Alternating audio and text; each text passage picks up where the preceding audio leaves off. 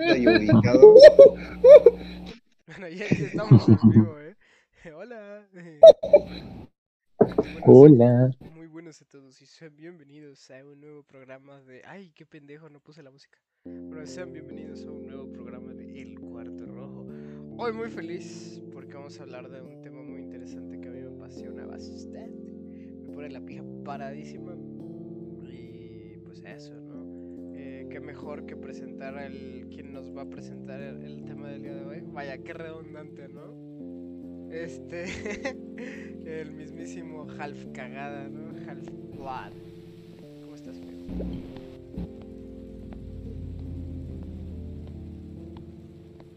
Hijo de su puta madre. Sí, dijo, se fue a la verga el pendejo, ¿no? Eh.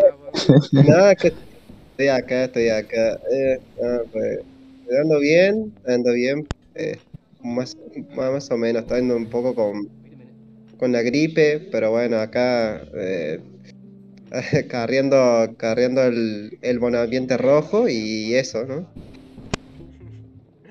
Eh, perfecto, ¿no? También como podrán escuchar ahí en el fondo se encuentra con nosotros en el estudio un muerto y Bad Boy también. ¿Cómo estás, Bad Boy? ¿Qué onda, gente? ¿Cómo están? Aquí muy feliz de estar en este podcast propiedad del Half-Blood. Como podrán ver, pues ya es el único. Como que se volvió el jefe, quién sabe por qué, pero bueno, a darle, ¿no? Bueno, yo ni voy a hacer casi nada, nada más voy a estar leyendo unos datos de Wikipedia porque casi no sé. Órale, órale. No, podemos hablar un poquito del cine también. Es, yo creo que va a ser parte de la intención del día de hoy, ¿no? Irnos un poquito más allá en. No solo en lo académico, pero bueno, ahorita ya acordamos eso. También se encuentra en el fondo el mismísimo Nadiel, el tomate rojo. Un tomate redondo, rondo, rondo. ¿Cómo estás? Rondo, rondo, rondo. Hola, ¿qué tal? Pues es bueno, es un gusto estar acá, acompañarnos a todos como siempre. Y nada, tengo que, solo tengo que decir que, que yo no soy un tomate. No, eres un pene. Quien, entiende, Una tomata, ¿no? quien entienda, quien entienda la, la parodia, la referencia, pues entenderá.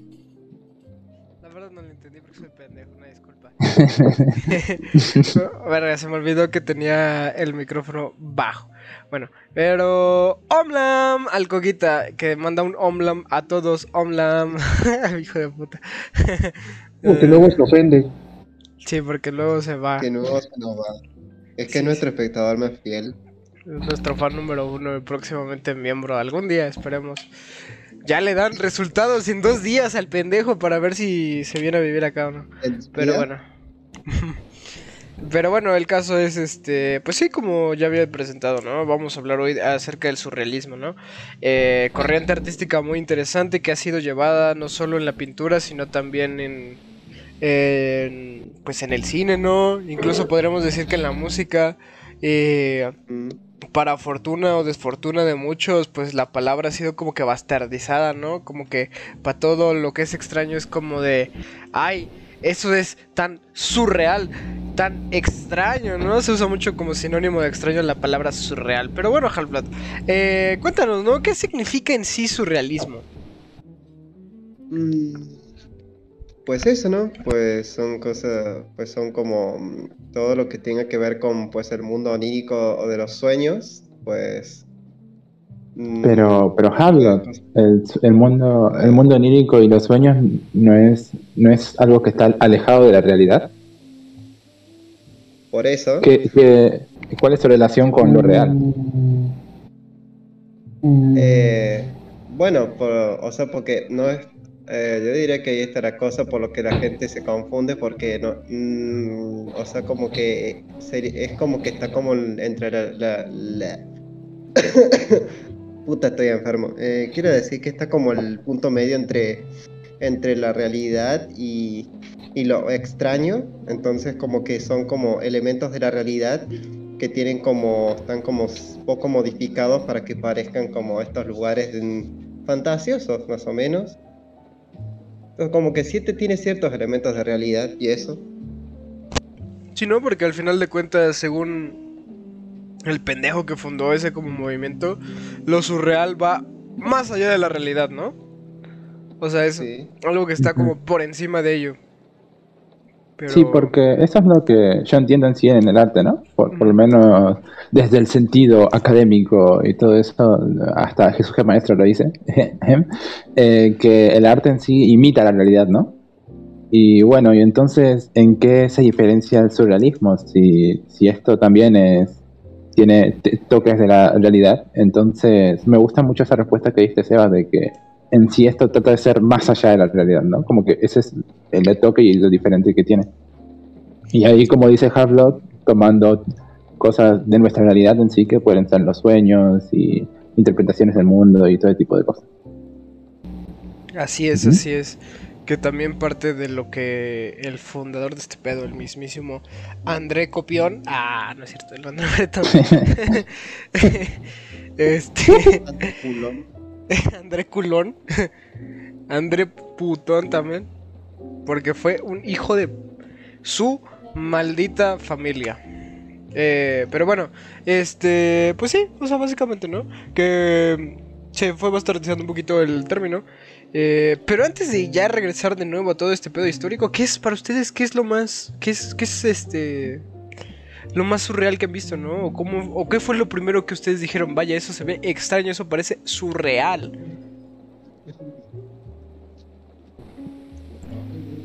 Cuando conocí al Bad Boy, la verdad que era algo fuera de este mundo. Ah, ya sé por qué la gente que, que me admira mucho también me odia mucho. Que nunca he entendido. Oye, eso, pues eso es surrealismo. Esta relación amor-odio que tengo con todo el universo.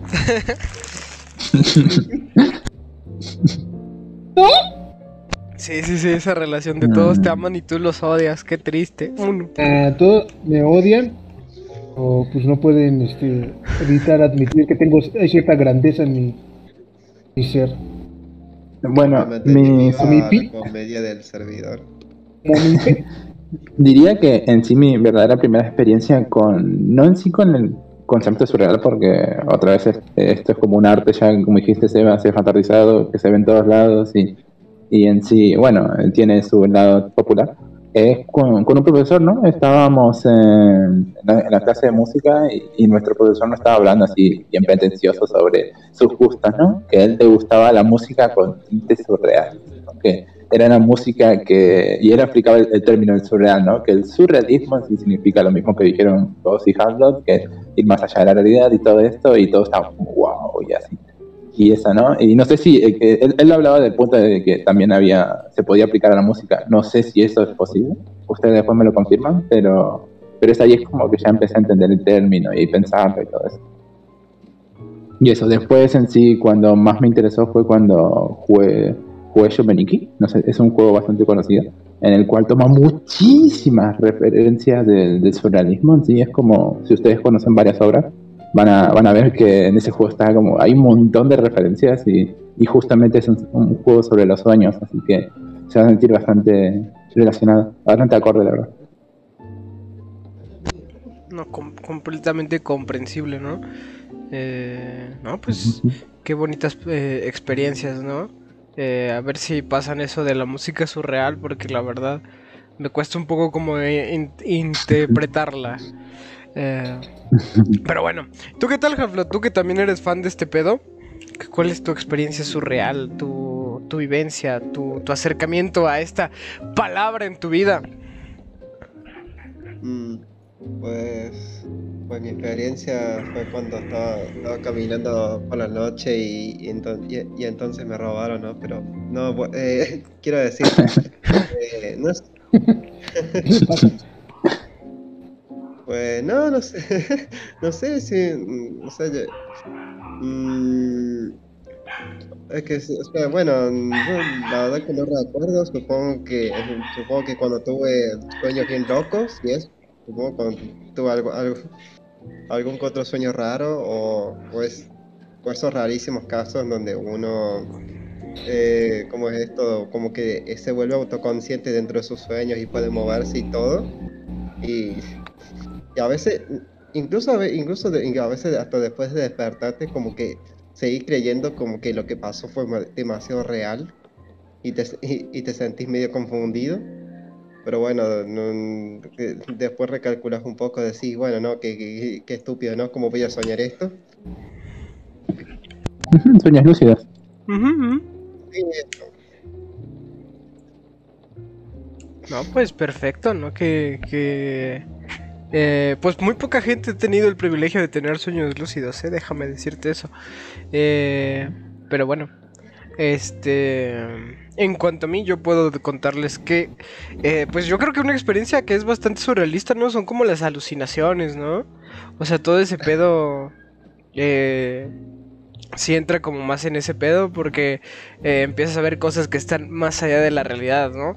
Y creo que la primera vez que tuve algo así fue después de una, eh, una gripe bien fuerte en la que me dio una calentura que eh, cuando me tomé mi medicina, a la verga, yo te juraba que veía una banda de jazz de gente afroamericana eh, enfrente de mí tocando, te lo juro, vato. Y ese es uno de los recuerdos que tengo más presentes de, de mi vida, ¿no? Sí, una, pero fue una... Se volvió una película de David Lynch. Sí, sí, sí. Sí, y- y fue antes de conocer a Lynch, imagínate. O sea, tendría yo que 10 años, un pedo así. Pero bueno, y aparte de haber tenido una que otra vez algún sueño lúcido, ¿no? Que pues es eh, divertido, ¿no? Pero bueno. eh, eso por ese lado, ¿no? Ahora regresando un poquito al academicismo, ¿no? Al, a este lado más que intelectualón de, y técnico de qué pedo con el surrealismo. Cuéntanos, Harflot, ¿cómo empieza esta madre, güey? Ah, y Bad Boy ya dio su. Ah, Ah, déjalo, déjalo. Anda de no, payaso. no, perdón, perdón, es que, es que pensé que eh, no iba a decir nada más allá del chiste de la relación, ¿no? Pero, a ver, tú cuéntanos, Bad, güey. Esto- Esa fue su experiencia surrealista. Ah, más bien, yo diría que al contrario, más bien como experiencia fue más bien cómo me di cuenta de qué significa surrealismo a través, de, a través de darme cuenta más bien que es el realismo y la lógica y todo eso, ya que yo desde muy chico era un tipo muy imaginativo. Y pues un lado por venir de familia cristiana, pues, la Biblia y todo eso a veces dicen, sí, y, este personaje salió volando y esto se incendió y así, pues cosas que no vives en la vida real, bueno, en la vida actual, honestamente. Así como lo planteaban este, en las lecciones, decía, ah, es que esto puede pasar en cualquier momento, cualquier día.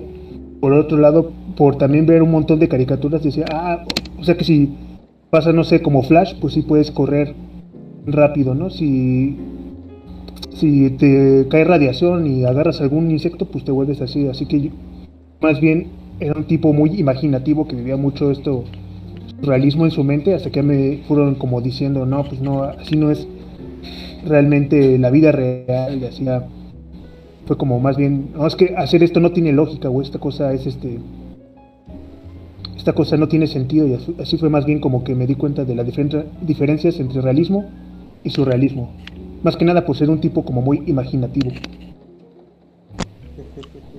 Mm, entiendo, entiendo, sí. Yo creo que eso es una cualidad que tienen como que eh, la gente que se dedica a hacer como estas cosas relacionadas con cine, guion y así, como tus cortos y todo eso, como ese corto así bien surrealista, jaja, que hiciste en Halloween. No, pues sí, exactamente makes sense. makes exactamente el, el Blipman está comentando puras cosas random. Eso se ve muy surreal. Eh, pero bueno. Ahora sí. Que se venga, que se venga, ¿qué hace ahí? Sí, sí, sí. Pero en tu boca, ¿no? Que se venga en tu boca. Jaja. De paso. no, pero ahora sí, este. Tú, Halflot. Eh, cu- ahora sí, ya cuéntanos, ¿no? ¿Cómo empieza este pedo del movimiento surrealista, ¿no? Bueno, eh, bueno, como, como vos recordarás, Sebas, hace, hablamos de este tema hace mucho tiempo en cierto muerto tirado. Eh, y, bueno, y bueno, te había dicho que, que había hecho un, un puto documento con casi, con casi 10, 10 páginas así de puro texto. Y eh, bueno, voy a, voy a hacerla bien resumida, la verdad. Pues. Sí, sí, date, date, O sea- date. Eso te iba a decir, no manches, 10 recitar 10 páginas aquí, nah, hombre, mano.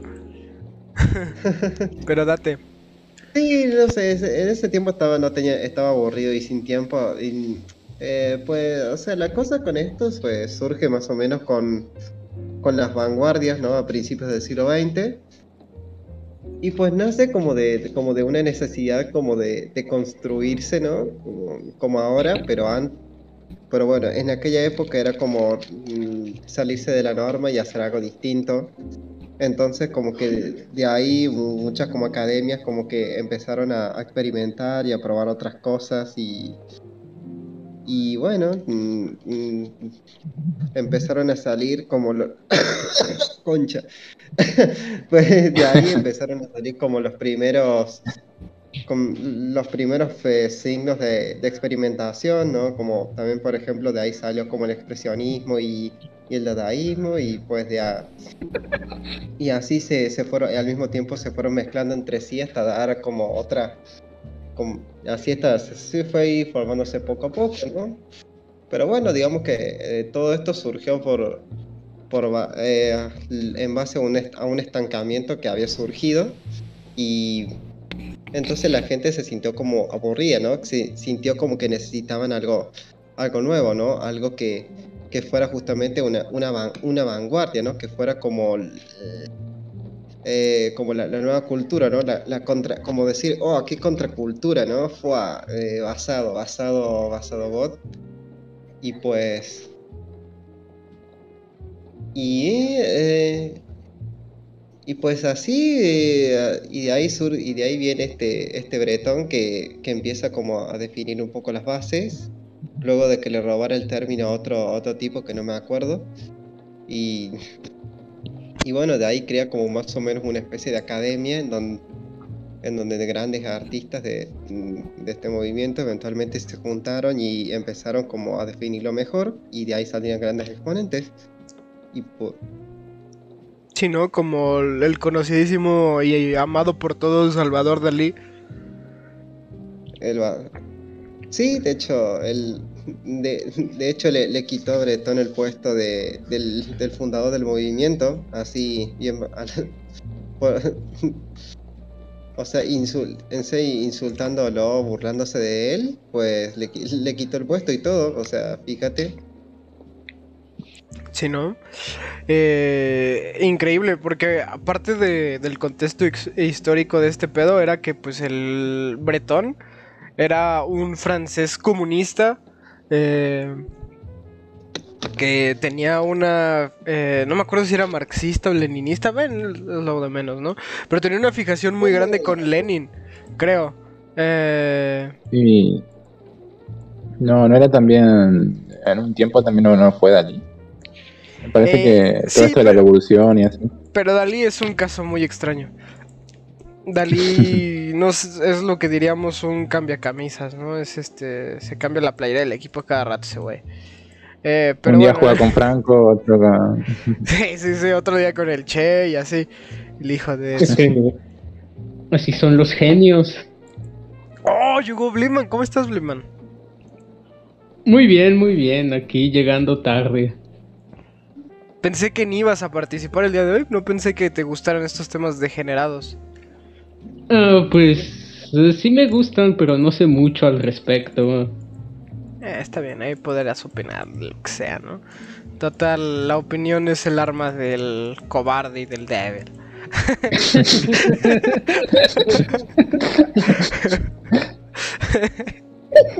De, de los impotentes, ¿no? Sí, claro, claro. Ni que fuera, ni que fuera estéril. Sí. No, no se le para a ese güey. Pero bueno. ya vendrá Roberto a confirmar, ¿no? Pero, este. Pues sí, ¿no? Como el. pinche Bertón era un vato que tenía una fijación muy cabrona por el comunismo, ¿no? Formó este grupo de artistas que. derivados de. eh, estos güeyes salen después del dadaísmo, ¿no? Entonces. eh, y de muchas otras cosas, ¿no?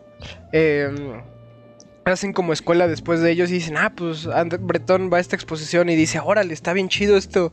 Y ve como un término similar a lo que es surrealismo, ¿no? Y dice, ah, no, ya sé, y lo voy a aterrizar mejor. Y ya junto a estos cabrones que son mis compas, y junto a un chingo de güeyes, ¿no? El caso es que, como dice el mismísimo Halfblo, eh, pues Salvador Dalí era bien irreverente ese güey, ¿no? Estaba bien loquito. Eh, y lo que hace es un día insultar, no sé si a Marx o a Lenin. Y aparte poner una pintura de Bretón, eh, manchar una pintura de Bretón y colgarla en un lugar para que no la alcanzara. eh, sin escalera y así. Y pues nada, al final como que...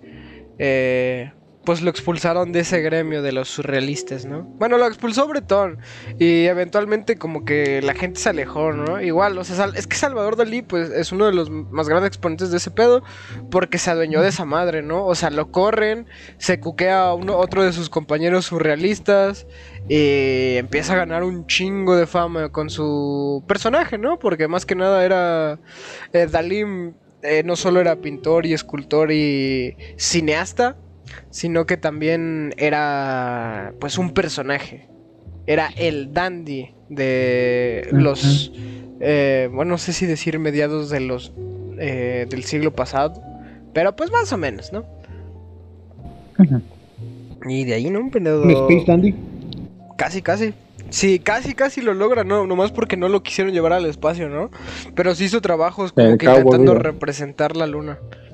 Y el espacio y así. De hecho, Salvador Dalí hasta trabajó en fantasía. Pero su parte de, de fantasía como que Ah, sí, es eh, lo eliminaron y se quedó en Fantasía 2000. Sale una continuación hecha por eh, uno de sus hijos, creo. Pero bueno. Sí, me pareció haber visto algo así relacionado. Ah, ah, por cierto, la parte de, de la relación del dadaísmo y el surrealismo, pensé que, que en sí el surrealismo era la, la parte evolucionada, ¿no? Porque en sí el dadaísmo es como, ah, ok, esta es la representación del subconsciente de la forma más random posible. Por eso los, los niños son los mejores eh, dadaístas, algo así decían. Y entonces hago todas estas cosas random que supuestamente tienen sentido y, y entendí yo que el, que el surrealismo lo que buscaba era eso, ¿no? Decir, bueno, eh, esto es más conciso, más directo y tiene significado. Por eso, por ejemplo, Dalí termina creando su, hasta sus símbolos, ¿no? Con lo del huevo, las hormigas y todo eso. Chiste de huevo. Ujú, Sí, sí, sí. Entonces, eh, en parte también hay que tener en cuenta que el dadaísmo, eh, eh, bueno, ambos movimientos están influenciados por Freud, ¿no? Pero más que nada lo que, lo que más querían hacer eh, los dadaístas era ganar dinero fácil. No, Bueno, no literal, pero bueno, sí, pero porque parte de su propuesta era, aparte de eso, era también explorar como el comportamiento de la gente pretenciosa, ¿no? De agarrar cualquier cosa y llamarla arte como un acto de rebeldía. Y Ajá. pues al final es eso, ¿no? Que es de esa rebeldía pues se volvieron ricos, ¿no? Vendiendo latas enmierdadas eh, a buen precio. No sé si todavía ¿Ah, sí? Sí, sí, sí. De hecho, uno de los trabajos más importantes del dadaísmo eran unas latas, ¿no? Que estaban llenas de. Pues de mierda. Pero de uno de estos güeyes del dadaísmo, ¿no? Y pues las subastaron por un chingo de dinero. Eran, eran trolls del siglo XX. Sí, sí, sí. Tro- trolleaban a la gente y hacían dinero con eso. En efecto, en efecto. Ah, sí, merda de artista. Y- Ujú. Mer- ma- Merde de artiste, creo que es- se dice. sí, sí. Es buenísimo. Así es, así es. Y ya después, pues, no, no diría que eran como compísimas, pero toda... Es que algo que, que como que cuesta de un poco visualizarlo es que toda la industria del arte en Europa, en, ese, en esa época, en los años eh, 40, 50, es más, desde los años 20, toda la gente de París, Alemania, Italia y así, estaban bien relacionados, todos eran amigos. Entonces cualquier persona que, que estuviera dentro del ámbito del arte o que estuviera como aprendiendo en escuelas de bellas artes, se terminaba codeando con todos, ¿no? O sea, por eso es que se conocían Picasso y Dalí, y por eso se llevaban tan mal. Eh, Mm. En este Hemingway, este, el que hizo también la de Grand Gatsby, ujú, otro cuate que eh, tiene los ojos del loco. Sí, ya, exacto. Y el otro cuate, el de El perro andaluz, ¿cómo se llama? Eh, Buñuel. Exactamente, todos esos eran como, como las corrientes, ¿no? Como después ya fue lo de los beatniks, que era que esos cuates también se conocían, que el Kerouac, que el este cuate flaco, ¿cómo se llama? El Burroughs. Burroughs, el Allen Ginsberg, etcétera, y ahora nosotros, Maquinaria Collective, el Josué conoce al Sebas y el Sebas al, al Alejandro Flores y así. Sí, sí, sí, o sea, a pesar, porque bueno, algo también hay que, que hay que eh, comprender, ¿no? Es que dedicarte al arte en cualquier etapa de la historia era un privilegio, ¿no? Era de gente que estaba en buena posición, ¿no?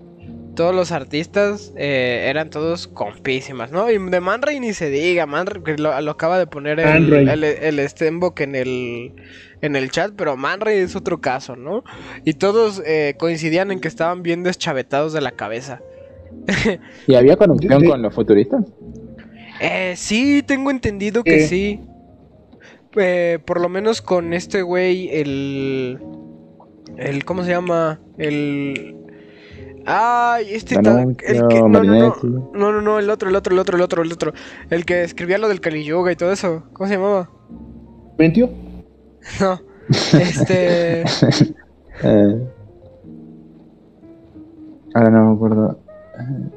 De acuerdo.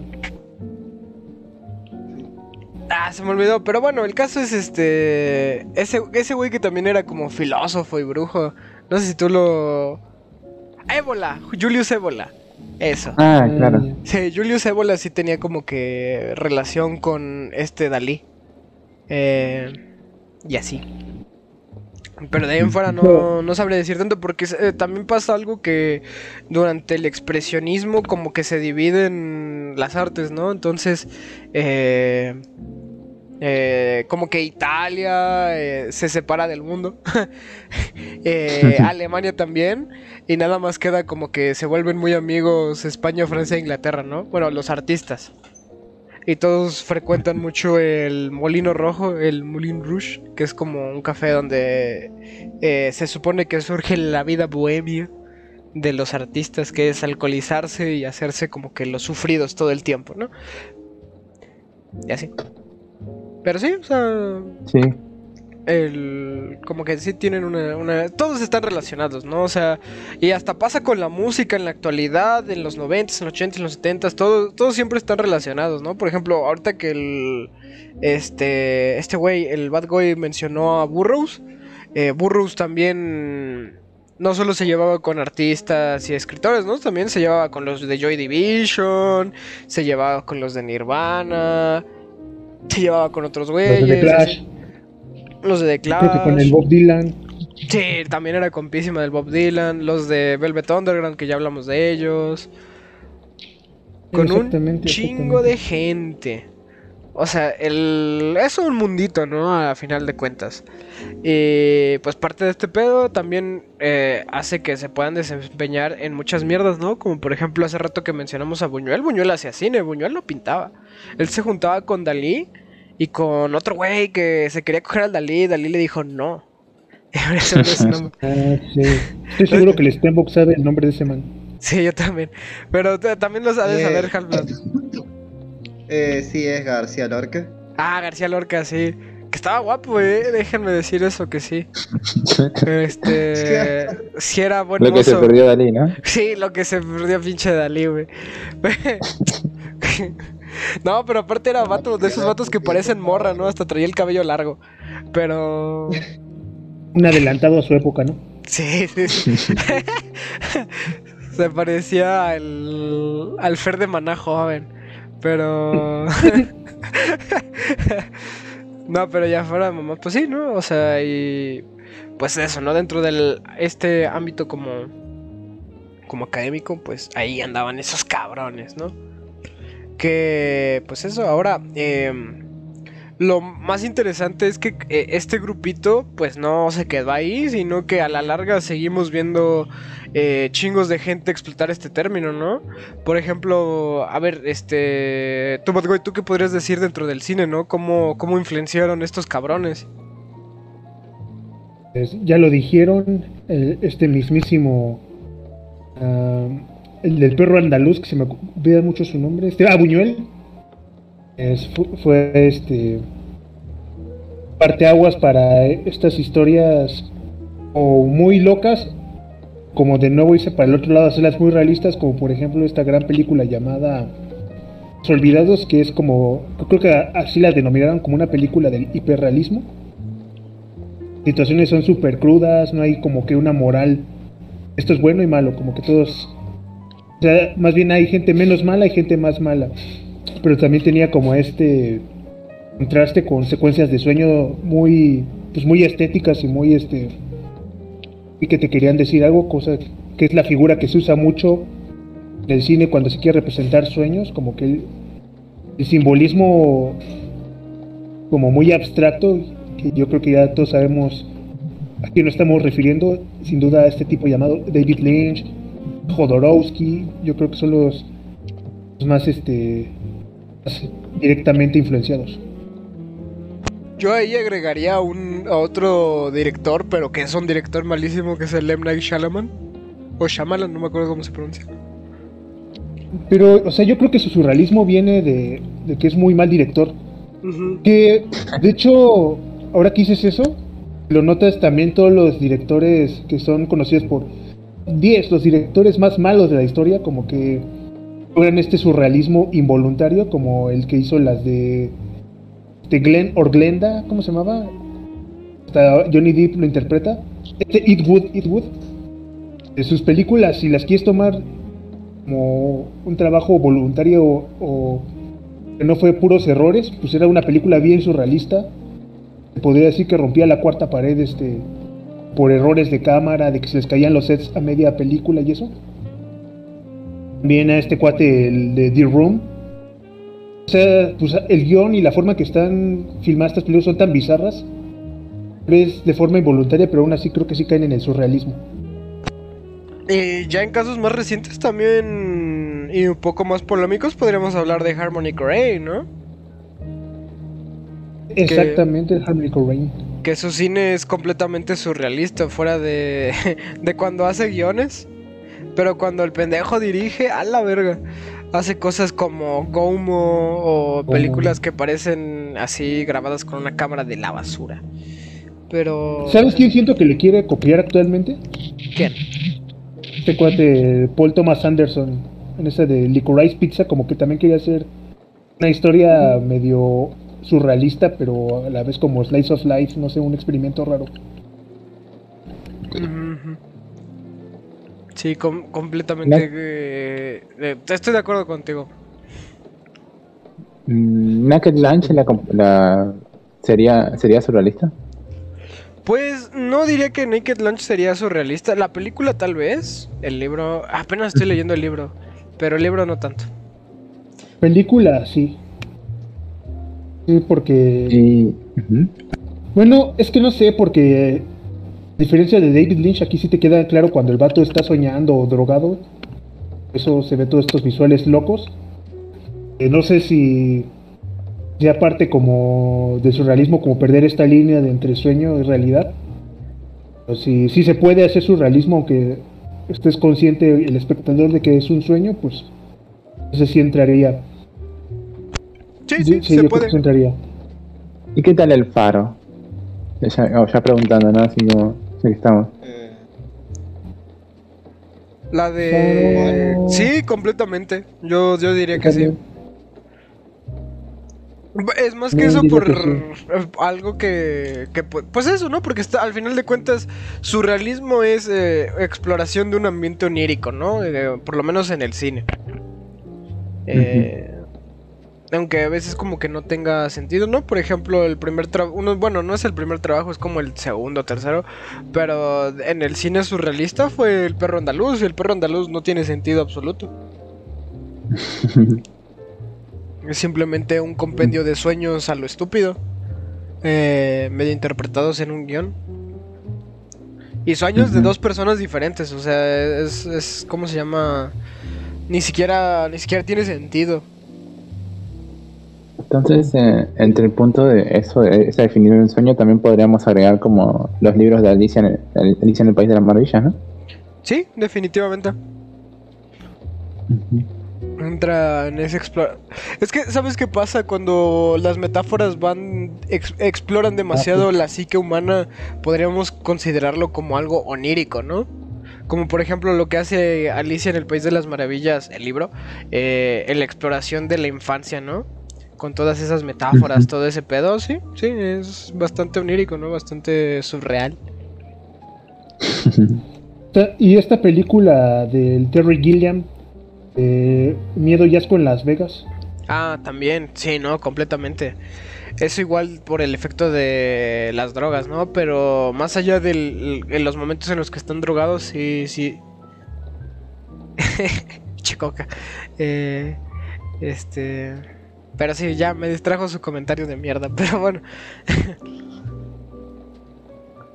No, sí, pero también, por ejemplo, bueno, eh, ya, ya lo hemos mencionado, ¿no? Pero Lynch y Mulholland Drive, por ejemplo, en el que, como dijiste, ¿no? Que, que exploran algo, por ejemplo, vemos en el de Lynch la, la mentalidad de una, de, una, de una mujer que fue así destrozada por prácticamente Hollywood. Ujú. Yo creo que ese es el mayor ejemplo de querer representar una pesadilla más que un sueño en la pantalla. Eh, aquí, como decía, más bien aquí sí se borra esa línea de o está soñando o esto sí está pasando. Pero ¿sabes quién creo que le gana? Lost Highway. Sí, dentro del cine de. Lynch. eh, Lost Highway, porque es así como... Más... Ah, es que Lost Highway es difícil de interpretar, ¿no? A qué, qué quiere hacer, pero... este... Porque puede ser completamente un sinsentido, ¿no? Pero... Pero, pero par- parte de como que lo que intenta explorar de la psique, pues es el miedo al, a ser cuqueado, ¿no? A ser engañado. Eh, y pues genera como que todos, todas estas situaciones oníricas, surrealistas, eh, que a veces parece que no tienen sentido. Y por eso los Highway es como que ¡buah! ¡Loquísimo! Ahí, ahí donde dice el Stenbock de Kafka, sí, en, en por lo menos en, en el proceso sí lo, sí lo veo muy surrealista, la verdad. Constante, to- en todos los capítulos siempre parece que quiere ser así bien... Como que, no sé si, si este, es como que no, eh, son situaciones que parecen raras, que no, que no parecen de verdad eh, que se la está tomando en serio, sino como están ahí con gente importante del, del, de ahí de los, los altos mandos de todo esto de ahí para, para hacer el proceso y se, suben a la cama o, viven en situaciones horribles y así. Y, o hacen payasadas, ¿no? Y, y vos decís, pues, esto se supone que es un lugar serio, ¿no? Y sí, sí se siente así que medio surreal. Incluso este de Medio- la metamorfosis es, parece como que todo es un mal sueño, ¿no? Todo es una pesadilla. También. Dentro de este pedo de como que la literatura, eh, pues yo diría que en- entrarían también el realismo mágico, ¿no? A pesar de que es como te dicen, ah, realismo mágico, pues la situación es bastante surreal, ¿no? Surrealista. Eh, por las metáforas, eh, por el tipo de metáforas que están llevando, ¿no? A la hora de, de pues ese pedo. Pero este, por ejemplo, yo ahorita que tengo fresco Pedro Páramo, tiene situaciones en el que conviven entre sueños y con los muertos que pues es bastante surreal, ¿no? Eh, pero pues así, así está ese pedo. Igual dentro de ese, dentro de esos cabrones, pues también este, este güey, el argentino este, el de Rayuela. Ah, eh, se me van los nombres, hoy estoy mal con los nombres, este, no es Borges, es este... No, Borges no es. no. Eh, Márquez, Cortázar. no, no, eh, Cortázar Ah, es argentino, sí. Sí, Cortázar en Pero este este cuento que no, tiene llamado Casa Tomada, pues para quienes no lo han leído, y si ustedes que no lo han leído, malditos argentinos, este deberían leerlo. eh, pues es, es muy, está muy chido, ¿no? Pero Casa Tomada, pues básicamente está hablando de... Ay, hace una analogía con la ca- de una familia que va a la casa de sus abuelos y como unas sombras apoderan de esto. Nah, está, está de verga, ¿no? O sea, está chido. Eh, no, no quiero eh, mucho, ¿no? Pero sí vale la pena. Siento que parte del realismo mágico también está influenciado por esta situación, este pedo surrealista, ¿no? Este pedo de onírico, de ensueño, ¿no? Pero bueno, eso en cuanto a literatura, ¿no? Pero, pero ¿qué nos pueden comentar, muchachos? Mira, yo, que, yo diría que lo que diferencia un poco al realismo mágico del surrealismo es que mientras que el, el realismo mágico, por ejemplo, yo, yo me acuerdo que hace muchos años me leí este de Crónicas de la Muerte Anunciada de García Márquez y yo diría que en el realismo mágico la diferencia es como, es como que utiliza como un escenario realista para que ocurran situaciones, digamos, que, que no ocurren normalmente, ¿no? Mm, o sea, como que e- ese ni siquiera, o sea, ni siquiera es porque haya algo sobrenatural, ¿no? Que o sea, simplemente ocurren cosas que, que parecen imposibles, ¿no? Que parecen hechas con magia. Y en el surrealismo ya es como que ya, ya es como que hay, hay, hay elementos como fuera de lugar que ya te están dando a entender que ese lugar no es realista. Yo creo que, esa sería como la pequeña diferencia. Eso no me quería aclarar. Oh, Tranquilo. Mira, por ejemplo, ahorita el Stenbock también está mencionando que dentro de de este pedo eh, hay otro otra historia de Cortázar que es La noche boca arriba y que va al- alternando entre una pesadilla y, y la realidad, ¿no? Aparte de confirmar que Casa Tomada sí está inspirada en una pesadilla, ¿no? Entonces, eh, no, pues sí, se nota bastante, ¿no? Se nota bastante. Ya, pues lean a, a sus autores malditos argentinos incultos. Eh, Ahora, ahora sí, si Roberto me da permiso. Es que si no tiene dibujitos no lo leo. Y mira, en el eh, Blipman se tuvo que ir, pero en el chat está poniendo algo de que el realismo mágico es superior. eh, por- y que, bueno, básicamente es un resumen de lo que significa realismo mágico, que es poner fantasía en lo cotidiano. Pero dentro de esa combinación de fantasía y cotidiano se dan situaciones surreales, oníricas. eh, yo creo que más que ser lo mismo, están simplemente derivados, ¿no? Porque al final de cuentas, eh, una cosa es el surrealismo como lo surreal como adjetivo y el surrealismo como corriente artística, ¿no? Creo que están parecidos. Pero ok, bueno. y si vamos hablando por, de las obras, o sea, porque viene, hablamos de lo que viene siendo el género, ¿no? Pero, ¿qué tal de las obras en su momento? ¿Tenés alguna interesante para la cual mencionar, Harlow? Eh, de- o sea, de historias. Eh, no, así de... Que sea, cualquier de trabajo, Por ejemplo, de Dalí, algún trabajo de Dalí, de Dalí y así, de, esos, de esos tiempos, ¿no? Más, Ah. para, Dalai Lama, ¿no? Más relacionados con, lo, con el core en sí. Claro. Mm, mira, eh, sí, mira, eh, siguiendo, mira, siguiendo un poco con esto, con el tema de las películas, pues yo no, en realidad yo no soy muy cinéfilo, yo me voy más por, por dibujitos, ¿no? Pero, por ejemplo, yo, un ejemplo que, que di con Sebas, ¿no? En, en, en el muerto, en el muerto programa, fue el planeta salvaje, que si bien no, no transcurre en un sueño, pues, mm, pues yo creo que por, por la estética que tiene, sí da como la, esa apariencia de, de sueño, porque es como un planeta distante donde hay como seres alienígenas y, y por ejemplo, la forma en la que adquieren información, cómo meditan y eso, pues sí da como la apariencia de que, bueno, esto no es como, no es un escenario, pero al mismo tiempo, no, la verdad, de ahora que lo pienso, no sé si la verdad que yo no lo contaría como tan surrealista porque bueno, es como un planeta, o sea, no, no se asemeja tanto a, a un, a un escenario realista, entonces como que se pierde un poco. Pero bueno, mm, fue un, un pequeño ejemplo. Y pues sobre lo de Dalí, mm, está como el famoso cuadro este, ¿no? De la persistencia, donde están, bueno, el de los relojes derretidos, ¿no? Eh, o sea, de que, Es que, por ejemplo- ¿sí? Ah, no, eh, sí, sí, sí, terminaba eso y te, y, y te, y te digo, ¿sí? Pues no, eso, ¿no? De, de, de los relojes derretidos que trataba como de decir, de, "Fua, qué, qué efímero es el tiempo, ¿no? Que hasta se derrite. Es que, que bueno, ¿no? Por ejemplo, yo con, con eso de los relojes, sí, yo entiendo, wow, esto es surrealismo, evidentemente, ¿no? Pero, por ejemplo, hay cosas de Dalí, como, como esto que está acá que lo voy a mostrar a ustedes y si no lo voy a decir, que es el, el dibujo del Cristo, ¿no?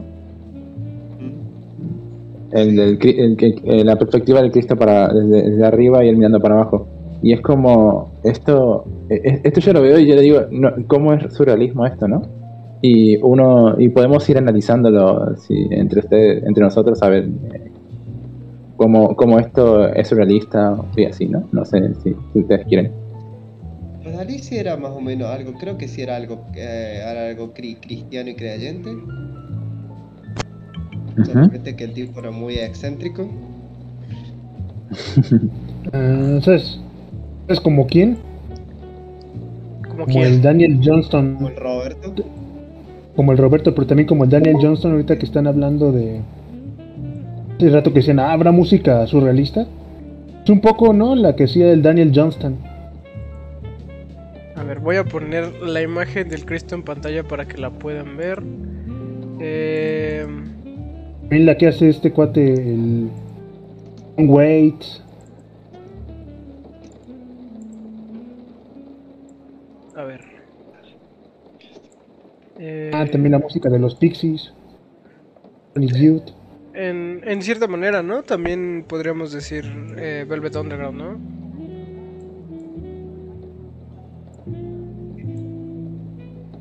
Ahí está el Cristo. Pero ve, parte, mira, eh, algo que ahorita mencionaba Nad y es algo que me estaba, ahorita estaba como que reflexionando, ¿no?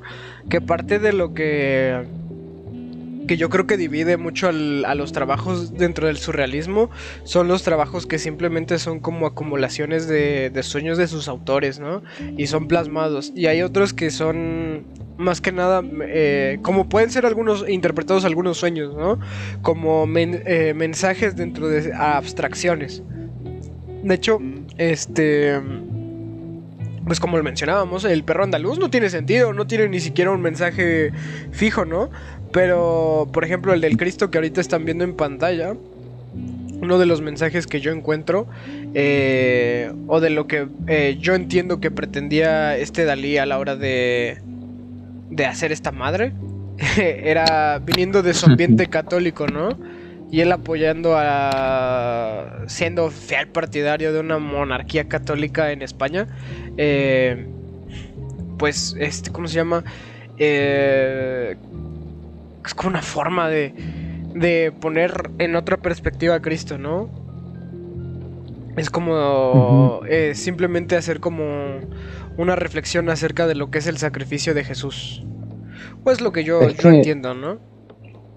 Es que, mira, también a mí lo que me encanta en sí es que es, es difícil de notar una vez que te quedas mirando a, a la cruz y al Cristo, te das cuenta de que esa pose no tiene sentido. De los pies parece que están pisando a la cruz y, y parece que el Cristo está parado, mientras que la cruz está como acostada, ¿no? Y como que en sí los ángulos no dan. Y eso se, se- se siente muy, muy raro, muy literalmente surreal. No sé si, si comparten la, la sensación. Como que la- la- las dos poses no, no, no corresponden. La sombra también, ¿no? Es algo extraño. Ujú. Sí, yo lo, yo lo interpreto más porque está como una perspectiva muy exagerada. Entonces. mm, mm, o sea, mm, o sea, como que se nota que el- se nota que la sombra viene, la luz viene de, de un costado, ¿no? Por, por el, porque es el cielo. Y no sé, yo, yo eso como que el- yo siempre la, la- la veía como la forma en la que, digamos, como que Jesús o Dios mm, observa el mundo, por, digamos, así desde, digamos, ahí desde, desde la cruz, ¿no? Como, aún sí, digamos, como que sigue muerto, ¿no? Pero bueno, está, está en el cielo y, eh, observa el mundo y la tierra. Eh, Ujú. No, no, estás, estás mal, Mm. estás mal, maestro. ¿Por ¿Qué qué? Mi hermano, ser? no, no. Que si lo notas es como la historia de Jesucristo, pero resumida, porque aquí está la barcaza de cuando, cuando iba en esta tempestad en el mar. Ajá, Luego sí, el, sí. de- el desierto cuando pasó, bueno, está como, yo veo cielo que es como desértica, como los 40 días que pasó sin comer y, y hasta llegar a la cruz. Eso, eh, eh, eso también es como una interpretación que, que le doy, pero eh, algo que está diciendo en el chat del el Stembo que no me había fijado es que Cristo no está crucificado. Está, no, bueno, no está clavado en la cruz, pues no tiene los, este, los nine inch nails, los clavos de 9 pulgadas, eh, pues, sino que está como, como que lo pegaron con resistol 5000, ¿no? Algo así. Es cierto. no, sí, no, es por, que no por el pobre actor. ¿no? Como pobrecito, ¿no? ¿cómo le vas a hacer eso a Cristo? Oye, eso, eso no lo había... salvajes. Eso no lo había tenido- no, no había tenido esa interpretación, pero Batboy puede tener mucha razón, ¿eh? Pues es muy buena interpretación del trabajo. Es que, es que ves, la otra. Era que mejor es- cristiano que Roberto, eso sí. Mira, acá le pasé la, la última cena, en, también de Dalí, y esta es más o menos parecida a lo que había dicho el Bad Boy. Como que parece que es un resumen de todo.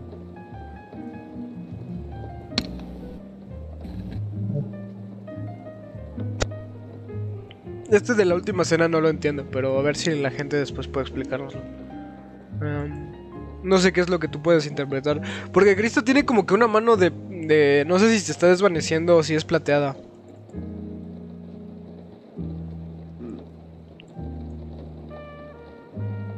Mm, oh, cierto. Sí, sí, sí. Sí, sí, eh, es más, en las distintas versiones también se ve distinto. Sí, sí, sí. Mm. No sé, esto ya sea más de mi, más allá de mi comprensión, ¿no? Yo lo, lo interpretaba más o menos como había dicho algo, ¿eh? Y esto de que están en un dodecaedro, ¿se dice? O un hexágono, no. Mm, parece más como un Dentro de pentágono, ¿no? dado. Es un pentágono, está. Un dado de, de varias caras.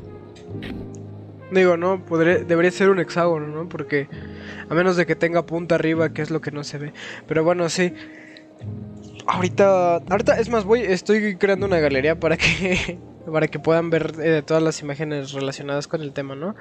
Eh, cosa que he hecho antes, pero pues sí, este, eso dentro de estos trabajos ya de, de la pintura, ¿no? Pero pues eso al final igual puede no significar nada, ¿no? Porque eh, te digo, hay, este, estos cabrones eran unos provocadores, ¿no? O sea, no, no siempre, no, siempre está como se llama, no siempre están intentando dar un mensaje o están abstrayendo un mensaje dentro de ese pedo. Eh, pero bueno, este... ¿Cómo se llama? Ah, es que Stembo comenta, siempre hace comentarios bien chidos. eh, Stenbock, es Stenbock. sí, sí, sí. Dale admin. Sí, vamos a darle admin. Este. No, pero ¿qué, te, qué iba a decir? Que bueno, al final estos güeyes también son unos provocadores, ¿no? Los surrealistas. Y cuando no, eh, pues hacen cosas bien chidas. Eh, Pues, Pero eso es como el. ¿Cómo se llama? El síndrome del artista. Siempre anda queriendo provocar. sí. Sí, no, al final de cuentas están loquitos. Digo, Manry, bueno, Manry fotografió. Fotografió a una muerta, La la Dalia Negra. Dalia Negra. Sí, sí, sí. Que para quienes no sepan el caso de, de la nada, la... Ay, le iba a decir mal. Este... Nadia Morena, ¿no? Sí, sí, sí. La... Esa morra, la Dalia Negra, güey, pues fue un caso de un asesinato, ¿no? Eh... Y lo que se dice, no, porque no está comprobado. Pero lo que se dice es que después Man Ray sacó ciertos trabajos similares al asesinato de esta mujer. Que pues eh, se le... No sé por qué le... No recuerdo exactamente la historia de por qué es la Dalia Negra, pero era... No me recuerdo si era una bailarina o una actriz que fue asesinada, partida a la mitad y le... como el Joker, ¿no? Con un cuchillo, le pasaron un cuchillo por la cara para que hiciera como una sonrisa. Eh, creo que también la decapitaron. Acuerdo. Aparte era como una onda más ritualística porque pues hasta le cortaron cachos pues de su parte íntima, las metieron adentro de las cicatrices. Porque era más una onda ritualística. Eh, esto me recuerda que esto ya, ahorita que mencionabas, hay algo conectado a directores y todo eso, a todo esto. A ver. Ah, ¿Han oído hablar de un tal Kenneth Anger? Claro.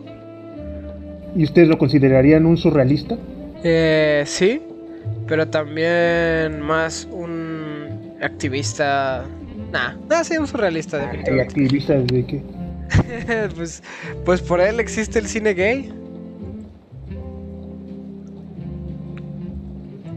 Pero bueno, continúa, continúa. Sí, Eh, pues sí, otro, creo que, o sea, ya dijimos que, ¿no? El, el, ¿cómo se llama? El Buñuelos, el Bimbuñuelos Bimbo, este, fue el que fue, abrió la escuela, ¿no? Abrió la cancha para los cineastas surrealistas. Creo que Kenneth Anger es otro gran, este, expositor, porque, pues recordemos que con las Wedding Realms tiene gran, este, mucha, mucha, ¿cómo se dice? Influencia, mucho de mucha influencia de Kenneth Anger si vieran este esta una serie que se llama Too Old to Die Young que hizo él pues ya es un programa es un trabajo casi enteramente surrealista bueno ya lo venía haciendo desde la de Neon Demon no desde Solo Dios perdona más bien desde Solo Dios perdona como que ya venía tratando de meterse full a este este mundo más simbólico que literal. Eh, también, usted, pero a ver, y hablando de, de, conexiones con gente, este Bontrier, ¿lo considerarían también surrealista? Uh, no, no, tal vez en Infomaniac, pero... En la casa de bueno, construyó uh, también, ¿no? Se sí, pone loca. Yo creo, yo creo que más, más ahí, pero... Pero... Es que a mí, dentro de ese pedo, yo iría más a, a un pedo junguiano, ¿no? Pero...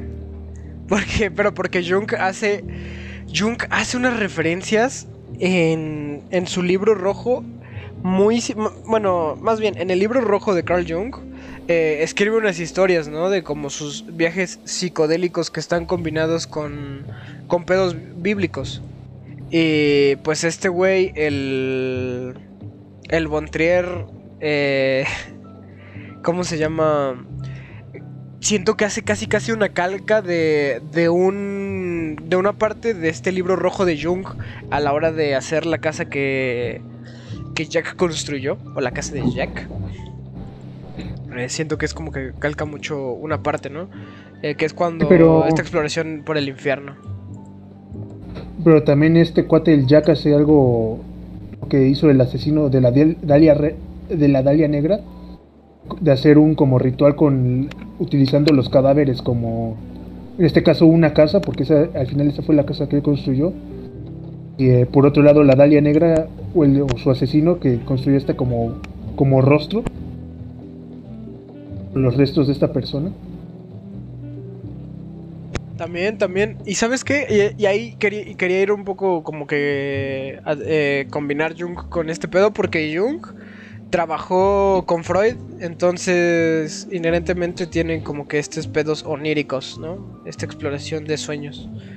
Eh, al, de la misma forma. Sí, entonces eh, sí, sí, es bastante. Sí, por lo menos la casa que ya construyó es bastante surrealista. Exactamente, y bueno, siguiendo como esta cadena de conexión tras conexión. Este, ¿cómo se llama? Este David Cronenberg hizo una película que se llama El método peligroso. Eh, nos habla de esta, este periodo donde Junger y Freud se hicieron como colegas. Todo por medio de una mujer que tenía, una mujer loca. Una mujer que Era como este fetiche de sadomasoquismo. Ujú. Eh, pues, pues sí, como, como todo esto también podría venir de sentimientos o cosas reprimidas. ¿No lo creen ustedes? Mm, Puede ser, pero no he visto la película. Entonces, Ah, bueno. sí, te fallo, te fallo. pero, pues sí, ¿no? Cuanto a eso, sí. Pero, ¿ha- ¿has visto Atlanta con del Childish Camino? ¿Sí? Eh, No he pasado del segundo capítulo. Me ha costado mucho. Ah. Bien te entiendo, te entiendo mal. Entiendo, pero es que esa serie también es. Pues hasta el Donald Glover dijo que quería hacer como un Twin Peaks, pero del mundo del rap. Que sí, en, efecto, la mayoría de los episodios no tienen como sentido. Pero como que puedes ver que hay como una historia de fondo despu- de- detrás de todo este aquelarre. Ey, ey. Voy a, voy a intentar verla ahora sí. Luchando que ya no estoy viendo anime. Eh, Pero sí, no, no, no. Eh, pues ahí está para la lista, ¿no? Y igual, pues Twin Peaks, que podríamos decir que no es tan surreal. Por lo menos en un principio, eventualmente se deschaveta, ¿no? Y se vuelve completamente una experiencia onírica, mágica, loca, esotérica. Exacto. Así es, así es. Eh, Igual, en cierto punto a mí algo que a lo mejor estaba pensando, ¿no? Con esto de, Dalí, ¿no? Que puede que no tengamos la figura completa, ¿no? Porque, por ejemplo, hay cosas que en sí no, no tienen sentido aparente, ¿no? Pero después de que vas viendo su, su obra en totalidad, se supone que tiene un sentido en sí, ¿no? Por ejemplo, uno de los más famosos que yo tengo entendido es como el huevo, que a Dalí le gustaba mucho dibujar huevos y que uno no lo entiende hasta que conoce todas sus obras o por lo menos una gran cantidad, ¿no? Que, O su va- casa, que se supone que esto tiene que que se supone que tiene relación con el cambio y- o con el, el crecer, el coso. Por ejemplo, en esta que mencionó el, el marca chancho de que se le recuerda a Demian y todo eso. Me parece que ahí también tenía un huevo. sí, es literalmente un huevo. Ah, cierto, sí. Rompiendo un huevo, cierto. Es un hombre saliendo de un huevo, ¿no? Muy similar a, a lo que hace Germán Gese, pero como ya, ya se habían... Para la gente que no... Es que no hemos hablado de Germán Gese aquí, ¿verdad? No, lo hemos mencionado un par de veces, pero no. Y de Twin Peaks. Ya, Twin Peaks. Bueno, sí, hemos mencionado muchas cosas muchas veces, ¿no? Pero bueno, el caso es que Germán Gese también era de los colegas de Jung, ¿no? Entonces, eh, inherentemente estaba influenciado por el- los pedos de sueños y de todo ese desmadre. Eh, aparte, de nuevo, ¿no? Dentro de este contexto, eh, contexto histórico, eh, en la época del surrealismo y de todo ese desmadre, pues Alemania estaba separada del mundo, ¿no? Entonces como que los artistas alemanes, entre que no existían ya en esos, en los 50 eh, este, pues sí, no, no tenían este contacto como el que tuvieron los surrealistas con el resto del mundo. Pero, eh, aquí iba con esto, que... eh, que pues eso, eh, parte de como la influencia que tiene en este güey hizo que no pudiera conocer a los surrealistas de primera mano, pero que sí está influenciado en todos esos pedos de los sueños y todo ese desmadre. El pinche Gese. Eh, no me... Sí, en esos tiempos, en esos tiempos estaban en plan, los, los alemanes es como, nosotros hacemos nuestro, nues- nuestros dibujos tradicionales normales y, y no nos acercamos a los, a los degenerados italianos que tienen su, su futurismo y, y todas esas corrientes raras, ¿no? No. Fíjate que en ese entonces surge la Bauhaus. Que es una. Eh, es una escuela. eh, de la que después eh, cierto grupo toma el nombre, ¿no? Pero la Bauhaus empieza como con Diseño un. es- gráfico. Ajá. Empieza como con un. Es diseño gráfico actualmente. Pero. Este. ¿Cómo se llama? Eh, pero en un principio querían ser como una escuela de arte. Y esa es como la corriente que es contemporánea al. Este. al surrealismo y todo ese desmadre. Que es como. Pues al final de cuentas son dibujos como sobrios, ¿no? Son planos. Es. A ver. Deja, busco un ejemplo. Em, es más. Ah, tiene, tiene un nombre, ¿no? Se me olvidó el tipo de arte que, que hacían estos cabrones en su momento, pero. Pero es este. Ya, ya se había alejado de lo que eh, había propuesto el. Este güey, el que parecía pingüinito con bigote chistoso, el, el Adolfo. ya en, en ese entonces, pues ya eh, los nazis ya habían sido eliminados de la faz de la tierra y o se habían mudado a Argentina. y este. mm.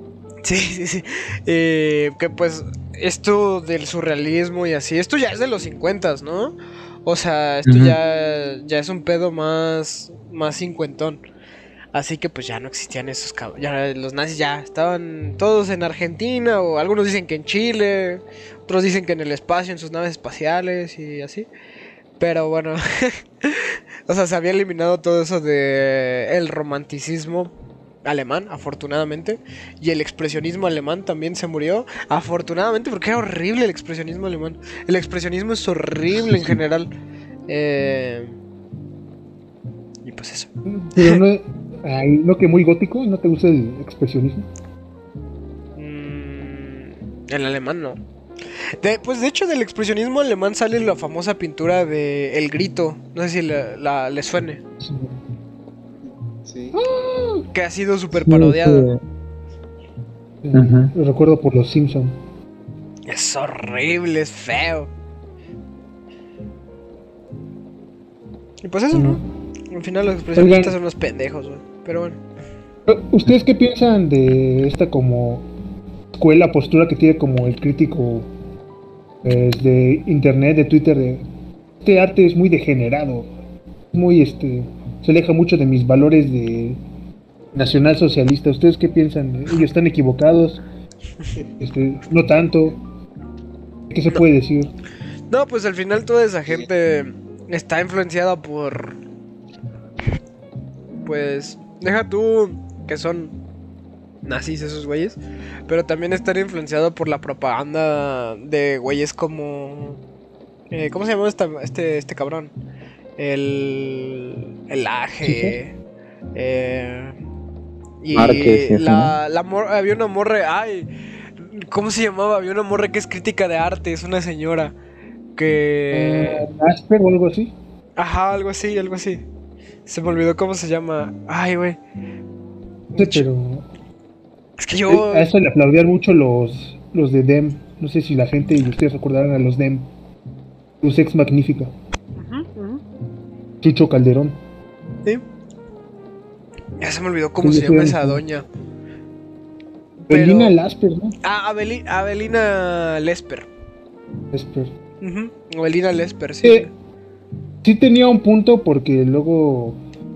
má- Más bien, lo malo de todo este tipo de arte es que pues lo puedes llevar muy a lo abstracto, a- al punto de poner una basurita. Es decir, que representa que la gente está contaminada por dentro, ¿no? Y dices, ah, no más, sí es cierto, denle 3 millones. Así que por ese lado como que sí hizo un bien. Pero no sé, porque...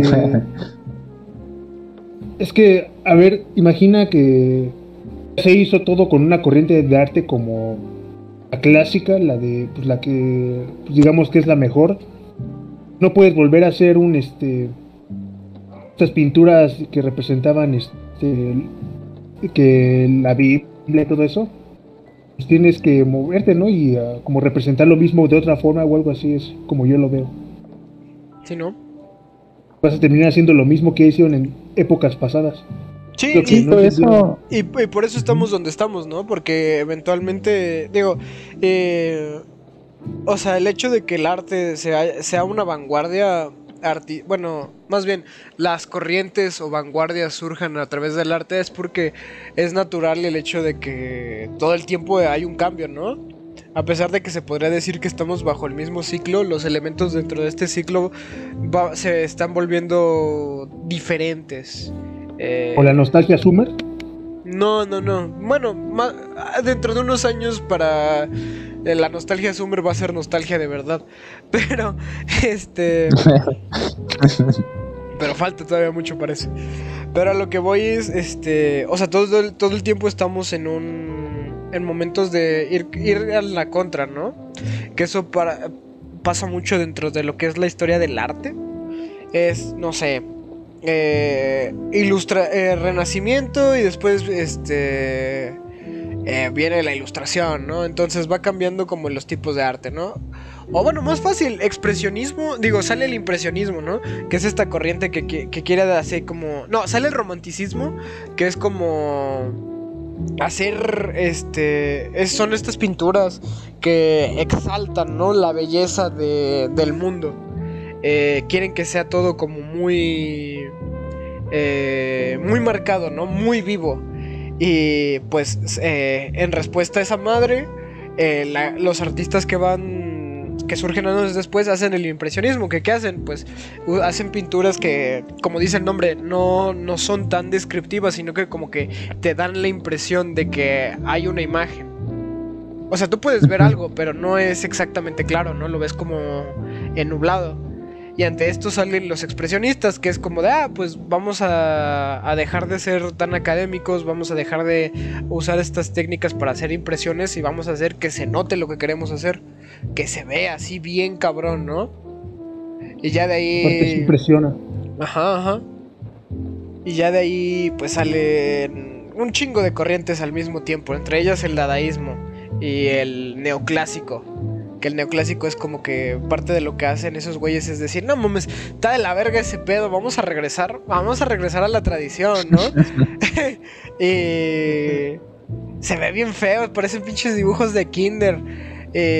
Pues ahí dicen, "Nah, Vamos a rehacer pinturas viejas de los griegos. Vamos a volver a pintar a los griegos, a los romanos, a los antiguos europeos, así con técnica, como, como un pedo entre el arte clásico y el romántico.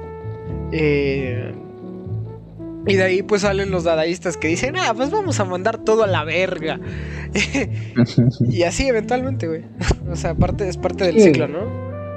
Es que es puro code, porque es algo que yo he notado también al otro lado, que no es el arte como por bien por la política que quieren revivir, quieren vivir según ellos como la política ahorita de hace 60 años, de hace 100 años, con nuestro contexto actual, con nuestro contexto actual, con la gente que ya ha cambiado demasiado, con la sociedad que ya, ya está muy alejada de los principios de esa época y quieren vivir según ellos quieren reimplementar todo eso, nada, más es una pérdida de tiempo y puro cop, a mi parecer.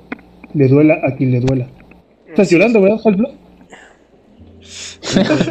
ah, Halfblood es un santo, Halfblood es bonito, Halfblood es Dios. Así es, así es. Pero, pues sí, dentro de ese desmadre, eh, porque al final de cuentas mucha gente toma el arte como algo, como una acción política, ¿no? Yo creo que va mucho más allá.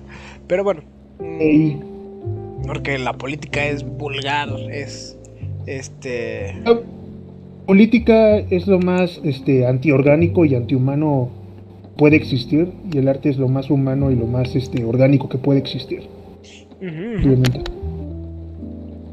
Y por eso, yendo de nuevo con. regresándonos con el surrealismo, ¿no? Yo creo que. eh, en sí, con estos pedos, pues es muy demonizado, ¿no? Yo creo que tiene muy mala fama. Eh, como que la gente no. eh, bueno, más que nada porque son abstracciones, ¿no? Pero no sé si a ustedes les ha pasado que es como ver algo surreal, algo que es literalmente surrealista. Que lo tache de, no mames, que esa pendejada ni siquiera tiene sentido, ¿no? Puras mamadas con estos güeyes, ¿no? Y yo creo que de ahí como que de esa época del surrealismo es donde empieza la mala fama del artista. Pero bueno, no sé qué opinan. Es, es que es por eso, de que se, se ve muy simple, muy flojo. Dices, no es justo que esta persona gane millones por algo así que cualquiera pueda hacer. Es ahí, yo creo, como la, gente empieza a percibir el arte como algo injusto. como con poco esfuerzo, como algo para pura gente lucida. Soy yo. Que sí, también como que, como que se empieza a volver arte flojo, si lo quieres ver así. Eso yo le echo más la culpa a los gringos y a los rusos, ¿no? Por malinterpretar el dadaísmo y hacer sus mamadas. De hecho, es culpa de la CIA. Sí, por eso. La CIA que, ya, ya sabido, ¿no? Que promovió este, a este refugiado ruso borracho. eh, que nada más pintaba lo pendejo. Y los rusos, que los rusos durante esta época de como de arte moderno. eh, lo que hacían esos güeyes, pues fue literal. eh, un lienzo blanco y en medio un punto negro. Y ya. Y ya es más, voy a buscar al hijo de su puta madre. Se llama Malevich, el que. el artista ruso al que motivó. Pollock.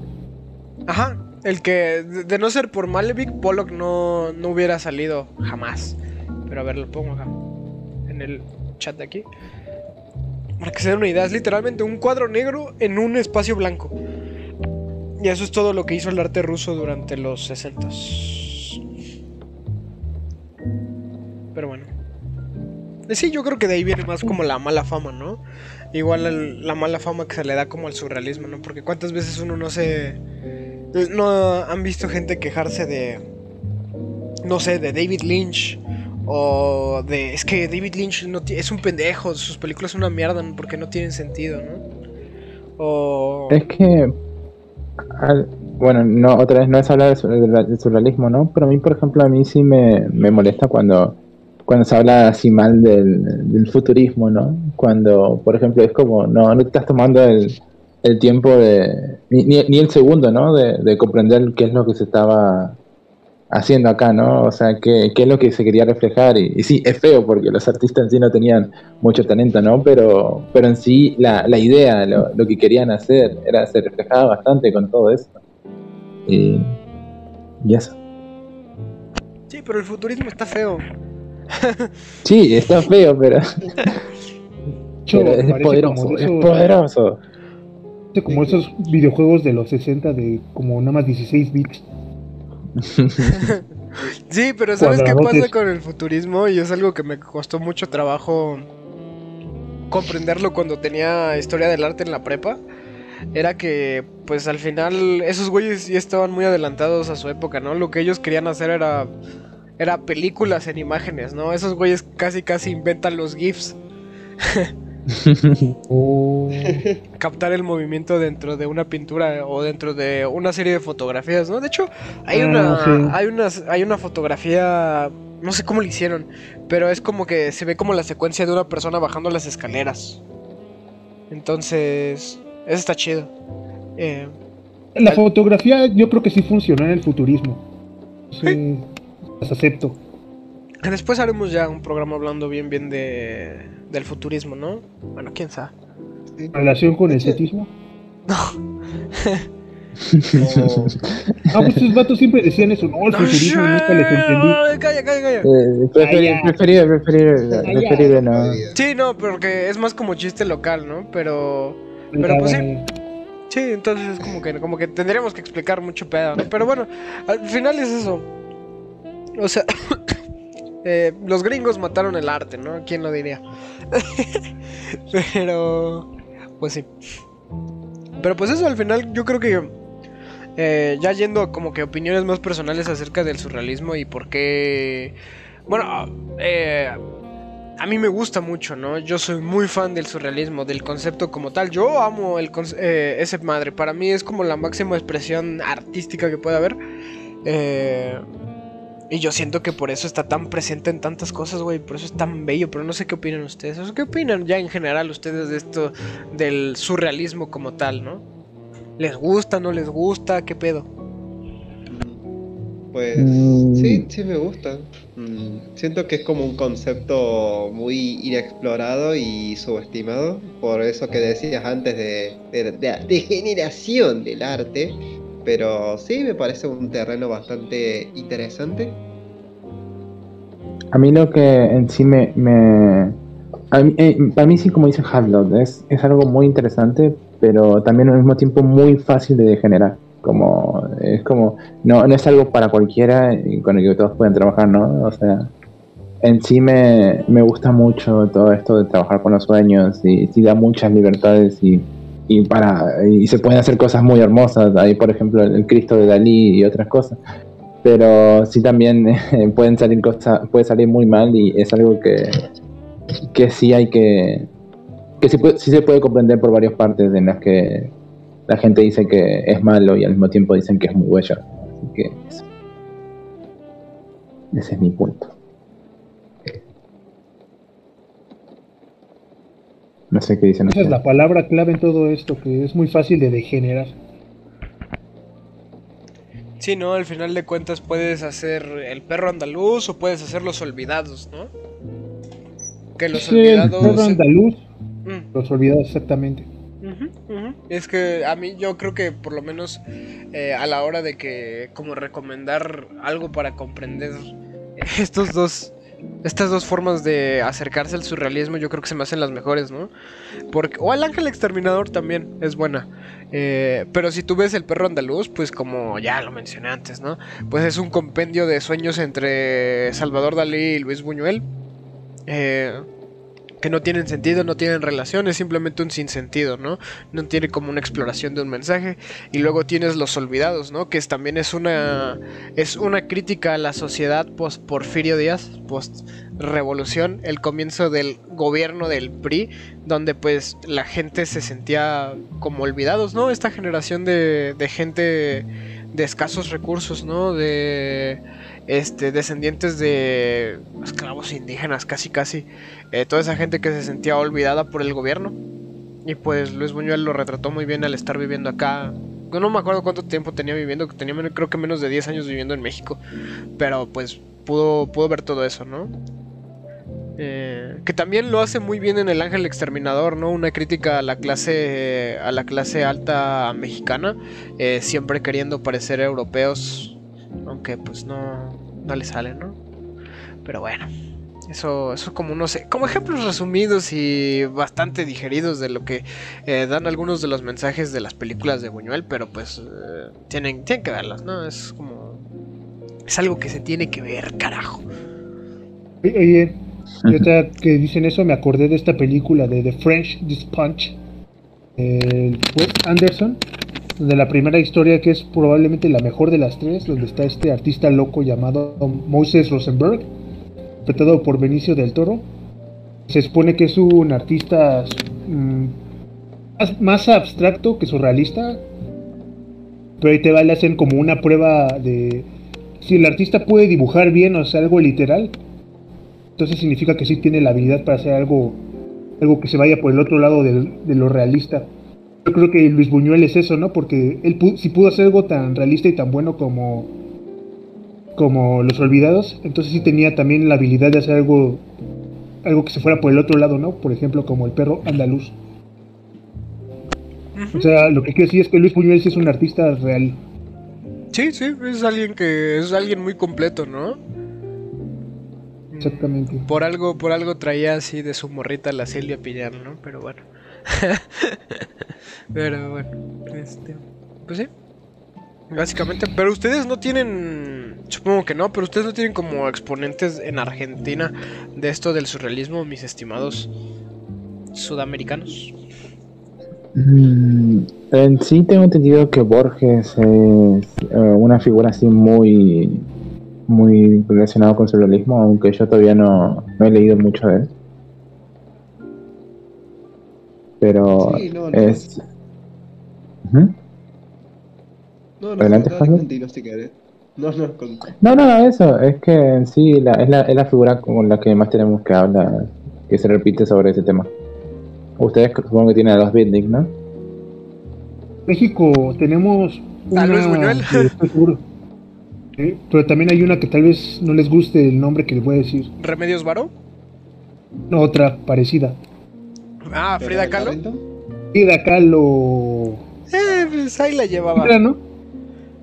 Sí, Ahí la- Su problema realmente para mí que usaba, repetía mucho la misma en sus figuras. Eh, Aparte pero, de que no acababa. Pero estaba bien dañada de la cabeza, ¿no? Bueno, todas las ¿Cómo? artistas del surrealismo. De hecho, México, nosotros teníamos el.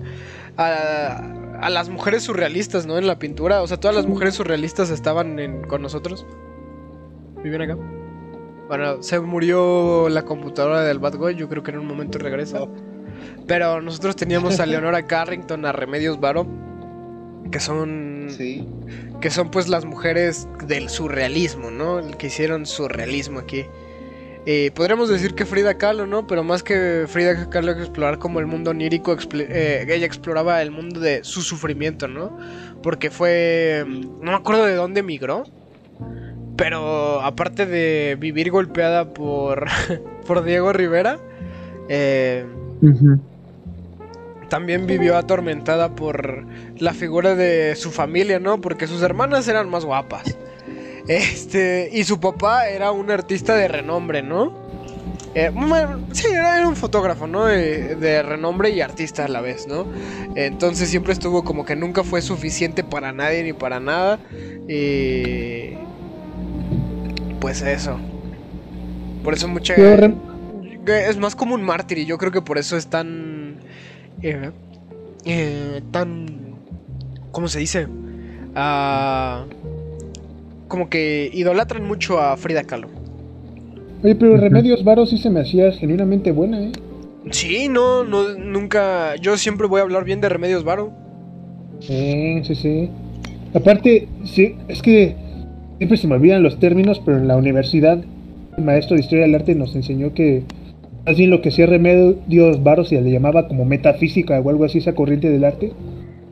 Porque era como ella, o, o como viendo una figura desde la primera, como el pop, ¿no? Mira, el antecesor al pop. Está, pop, estás viendo a un hombre con cabeza de solecito Ah, eh, con un gato de agujas.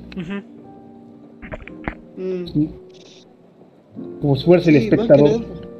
Sí. mm, Sí, no te pone dentro de esa Ah. perspectiva. Así es. Sí, también lo de metafísico quizá es porque en Teñi la mayoría de esos, de esos cuadros eran muy, no sé si geométricos o, o ahí se solían tener formas muy cuadradas. Sobre todo, más que nada, porque estaba muy influenciada por, por la arquitectura. Porque bueno, su padre, su papá era un arquitecto. Y pues la mayoría de todos y todos esos cuadros siempre mezcla como como este todas estas construcciones artificiales medio eh, medio steampunk con naturaleza y le da un acabado bastante interesante. Ujú, ujú. Aparte de que siempre, por ejemplo, muchos de los trabajos de Remedios Varo parecen, ¿cómo se llama? Como representaciones alquímicas, ¿no? Sí, así, sí, sí. Como Sí, de actos de alquimia. Ah, ah, ¿sabes, ¿sabes a qué me recuerda? ¿A quién? Como, como esto que trata de hacer el Miyazaki a veces como, como con la de Spirit Way. Mm, mm. Simón, Simón. También siento que de aquí se vivieron mucho los de Hora de Aventura. Eh, pues de los de Hora de Aventura tomaron muchas cosas de todos lados, ¿no? Pero, Es, exactamente. oye, ahorita que hablaste de anime, bueno, de Spirit Away, me acordé de Ergo Proxy. ¿Ustedes no vieron Ergo Proxy? No. No. No, bueno, pues esa madre. Esa madre, pues básicamente toda la historia trata de exploraciones de sueños. O sea, entre el. Es un pedo muy linchiano, la verdad. Entre. ah. Es como Evangelion y. Como si una historia de Jung. eh, el Hideaki Anno y Lynch tuvieran un hijo, güey. Así, una cosa así Sí. bien loca. Y ese, y ese ¿Esa que hijo se llama dice? Satoshi Kon. Satoshi Kon también es muy bueno. Oye, si es cierto, se me estaban olvidando los pinches eh, otakus estos, güey. Pero Ergo, Ergo Proxy es mucho de ese pedo de exploración de entre la realidad, el sueño y la y pedos filosóficos, güey. Bien locos. No que, era, no que era una cosa de que las computadoras y que ahora la vida era en, este, en el ciberespacio. Eso era Lane. Eso es Lane. Ah, Lane más bien. Sí, sí, sí. Ah, bueno. Sí, es cierto, pero Satoshi Kon tiene el papá de. de ¿cómo se llama? de El Origen. Perfect Blue. No, no, no. ¿Qué es Paprika? ¿Qué Perfect Blue? Eh, Así. ajá. Es que Paprika, Paprika es el más, es el más. A, a mí me gusta tanto Paprika, ¿eh? pero sí, por ejemplo, Perfect Blue o Millennium, Millennium Access son esta, esta, esta que aprovecha tan, tan bien eh, esto de, de la ilusión, de, de la, de- eh, bueno, en Perfect Blue es el- la ilusión, ¿no? Mientras que en Millennium Actress es la actuación. Y se, y se es, es toda una amálgama entre realidad y ficción. También el- está el otro, ay no me acuerdo, que es el del niño del bate, que es un anime, es una serie en sí, Este. que es sobre, Ajá, sí, sí, sí. Paranoia, Paranoia Agent. Sí, Paranoia Agents, que, que es sobre el- el- la- una paranoia colectiva de todo el mundo hablando sobre este, este niño con el bate, esta persona con el bate, y se va creando un personaje y historias relacionadas con esto. Es de verdad muy... eh, eh, eh, Satoshi Kon sí me, me- me da mucha alegría todo lo que hace y relacionado a- al surrealismo. Es, es muy bello. Todo lo que hizo, pues ya está muerto. Mm, Espera, mira- ¿que Satoshi Kon se murió que- ya? Sí. Hace rato. Uh, ¿en serio? Y se, y se murió. joven, ¿no? No, no, no se Mm, murió joven, nació en el 63. Se murió más viejo que mis papás, ok, no hay pedo. De hecho, yo viendo cuando vi esa de Perfect Blue, pensé, ah, qué chido. Me pregunto cuándo será la próxima obra de este gran autor. Y huevo. Ay, qué lástima. Se murió de 46 años, se murió en 2010 a la verga, pobrecito, güey. Ujú. Y, y, y, uh, por eso yo creo que la del origen es una película que no funciona. Porque el vato como que quiere ser muy lógico y a la vez quiere estar en el mundo de sueños. Nah, Sí, que se vaya a la verga Christopher Nolan. ey. Es un motherfucker. Es, es un cocksucker. Un cocksucker. A mí no, estoy, bueno, lo leí hace rato, ¿no? Pero no lo había comentado. Y es que Stembo que está contando que en Chile, aparte de tener a Jodorowsky, eh, tenían a el grupo Mandrágora, que era de poetas surrealistas, y a María Luisa Bombal, que mucha gente la clasifica en realismo mágico.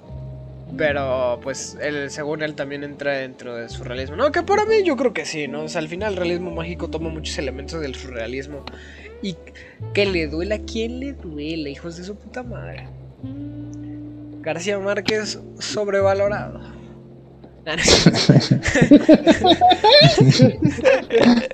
Ya me van, a, me van a matar, ¿no? Lo- Los que leen. Pero ni siquiera he leído a García Márquez algún día y ya podré decir sobrevalorado. Pero. Pero pues eso, ¿no? Y pues así. No, pues muy bonito, ¿no? Todo ese pedo. Eh... Verá, ¿qué fue lo que de lo que estábamos hablando antes? Se me fue el pedo bien loco. Eh, Ah, del Satoshi Kon, ¿no? Sí, Y que Nolan la chupa. Sí, Nolan ¿no? la mama. No Mamá la chupa.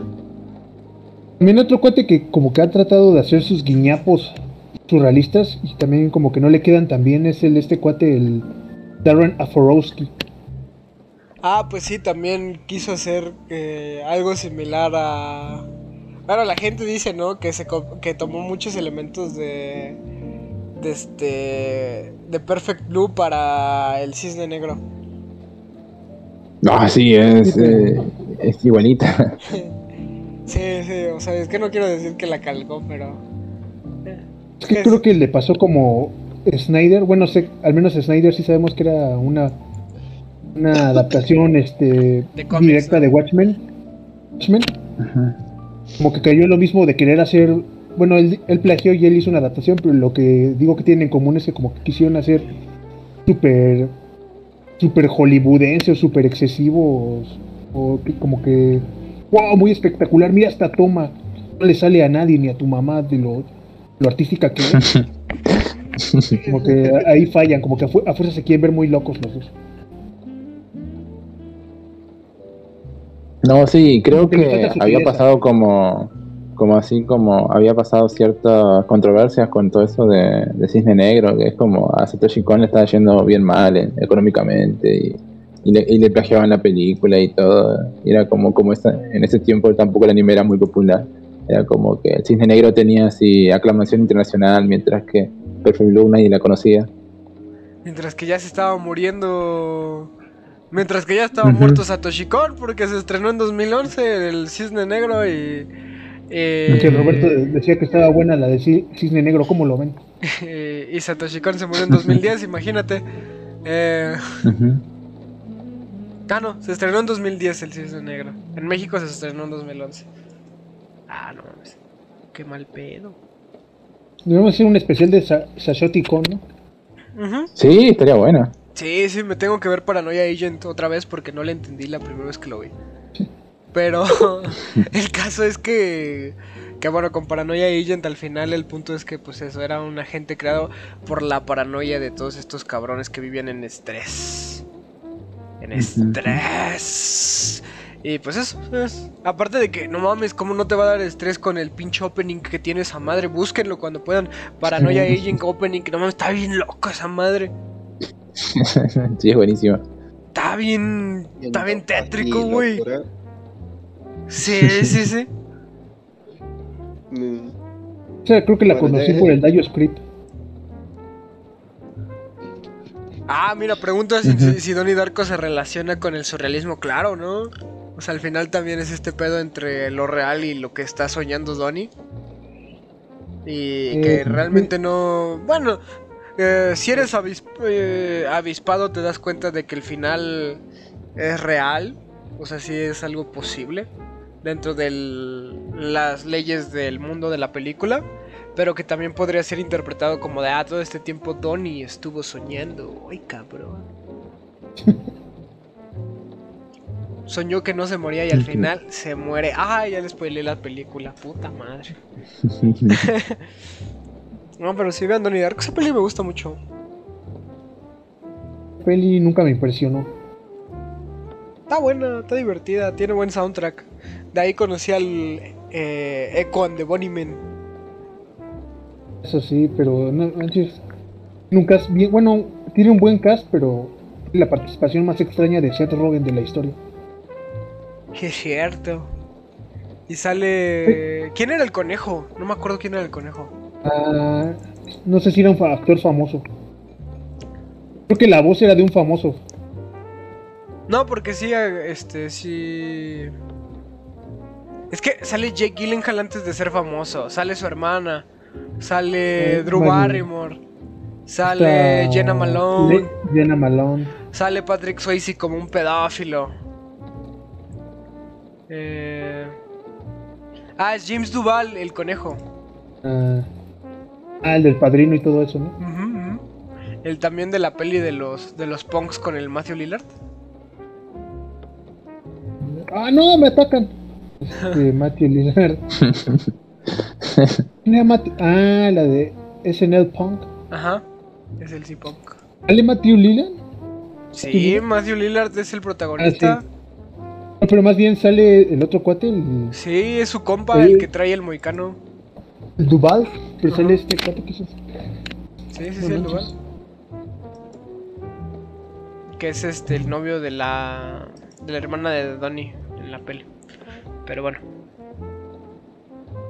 Ay, se veo el cast. Con... Qué, qué raro que le haya ido tan mal esa peli. Ah, sí, sí.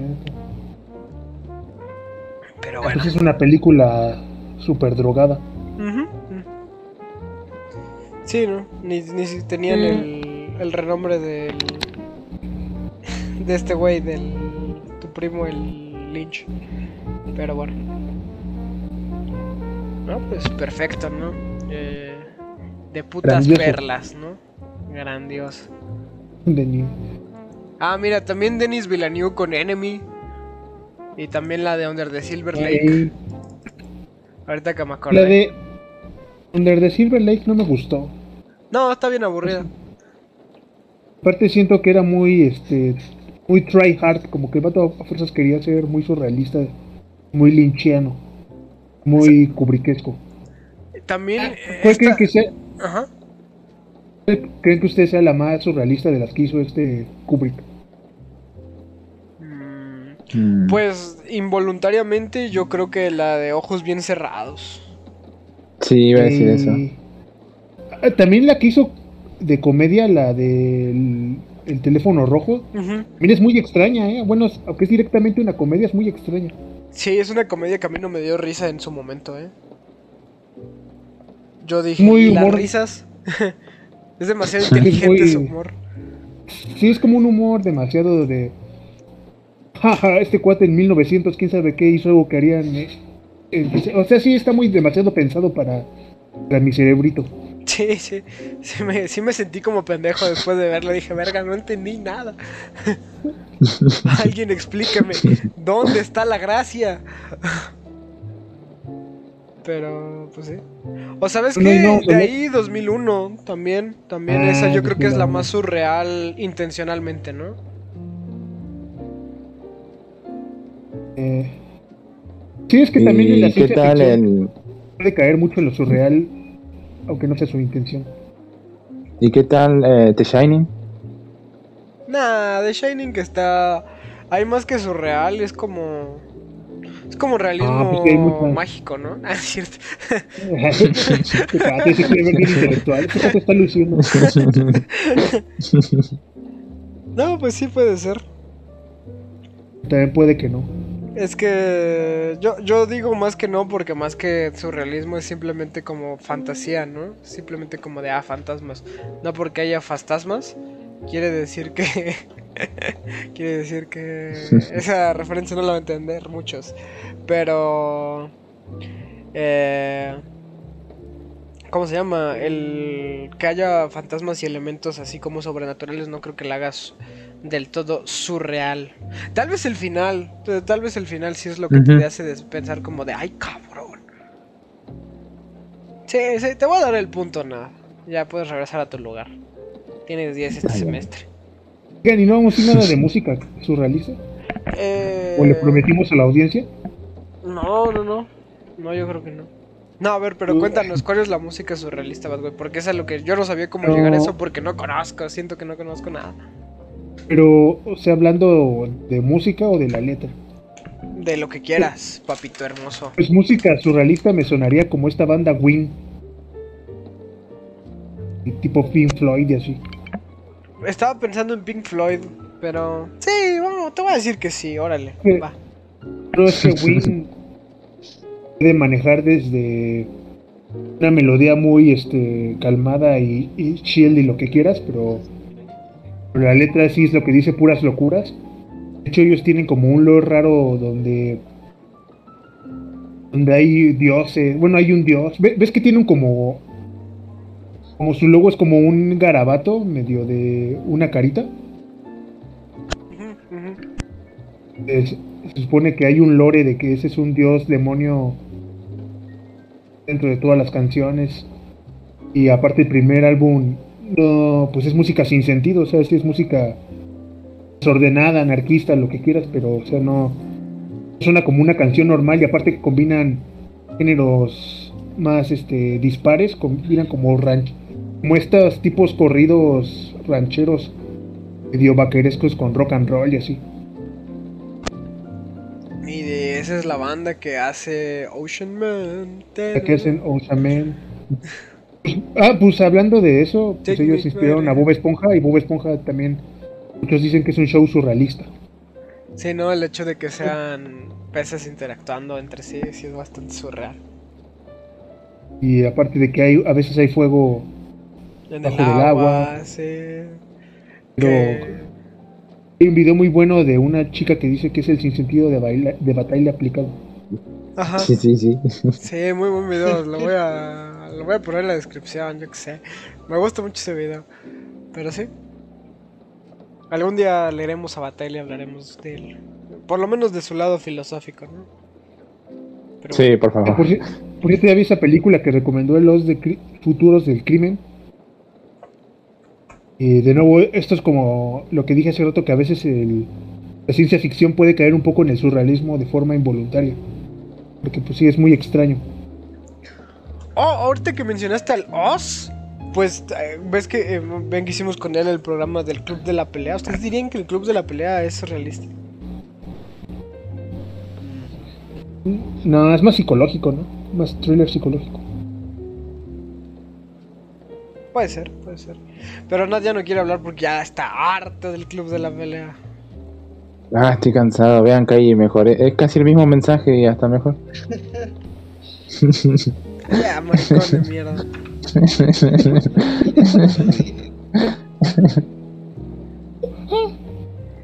Pero bueno, eso, lo que dijo el Half-Life que no le entendí, pero eso, la verga. Que el porno a veces es muy surrealista también. Sí, la verdad es que toda esa experiencia de diablos, eh, no tengo con qué pagarte mi pizza, pero me puedes follar. Sí, pues, es bastante de ensueño, ¿no? También que el actor siempre está muy horrible y la, la actriz está excesivamente hermosa. También eso es muy surrealista. De hecho, O que, la- de o hecho, que el repartidor de pizza Es muy- también sea un hombre mamadísimo, ¿no? Es como que. ¿qué hace repartiendo No, pizzas de ese güey?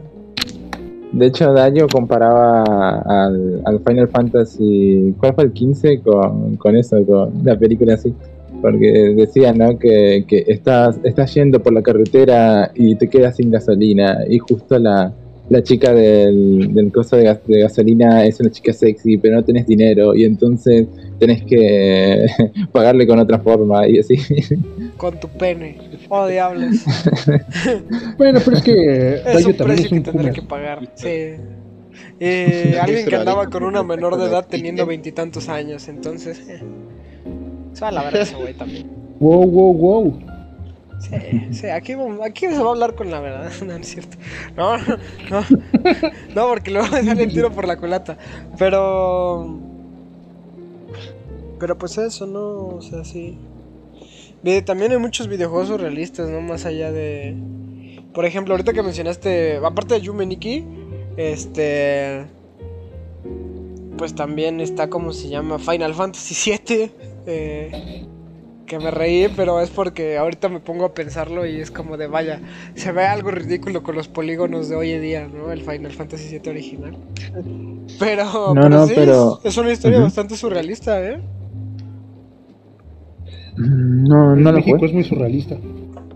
Pero, pero sí, sí, sí. Eh, como que cumple con todo lo, más o menos con todo lo que habían dicho ustedes sobre el surrealismo, porque sí es como es indagar sobre lo que es eh, lo, lo que son los hikikomoris en, en Japón, ¿no? Cómo es este problema y todo desde el punto, desde los sueños, o sea, desde los sueños de una misma hikikomori que no quiere salir de su habitación y, y lo único que puede hacer es escapar de la realidad a través de, de, bueno, eso, de sus sueños. Y ahí vos, vos podés ver exactamente cuáles son sus problemas, cuáles son sus traumas, cuál qué es lo que le gusta, qué es lo que odia.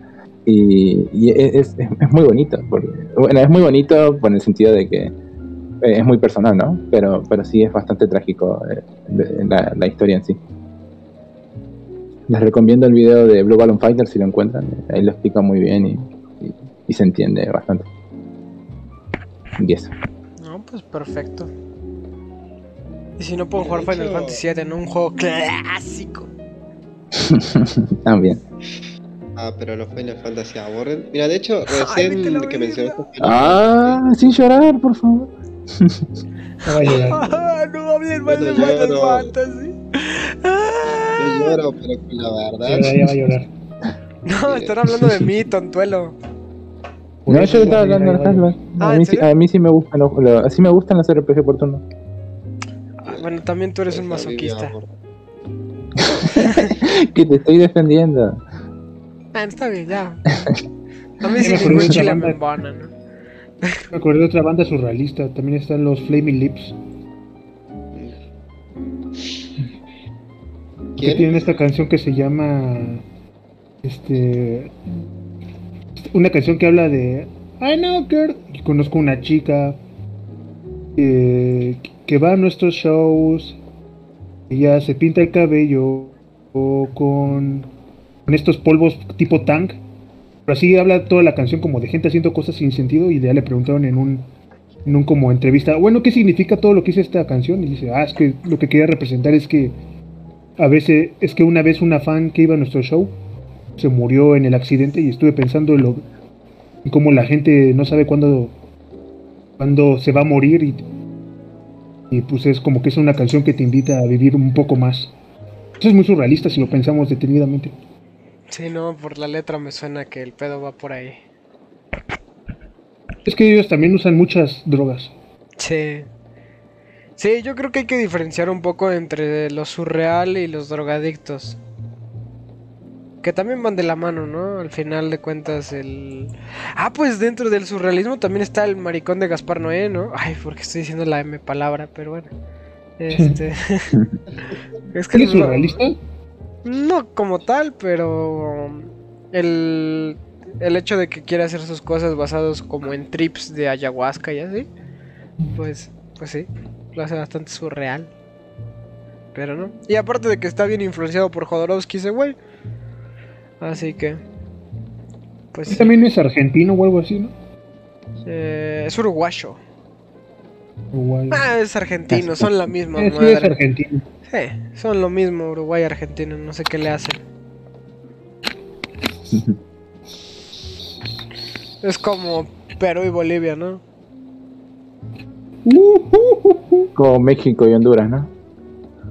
Como México, sí. De hecho, Salvador Dalí, pues por eso nunca regresó acá. Ni... ¿O fue bretón? Es que si nunca... No, Daniel se dijo es que, nunca no, se que sabe. no soportaba un país más, más, más subnormal que él. Más surreal que esos trabajos. Porque ah, si fuera okay. subnormal hubiera ido a Argentina.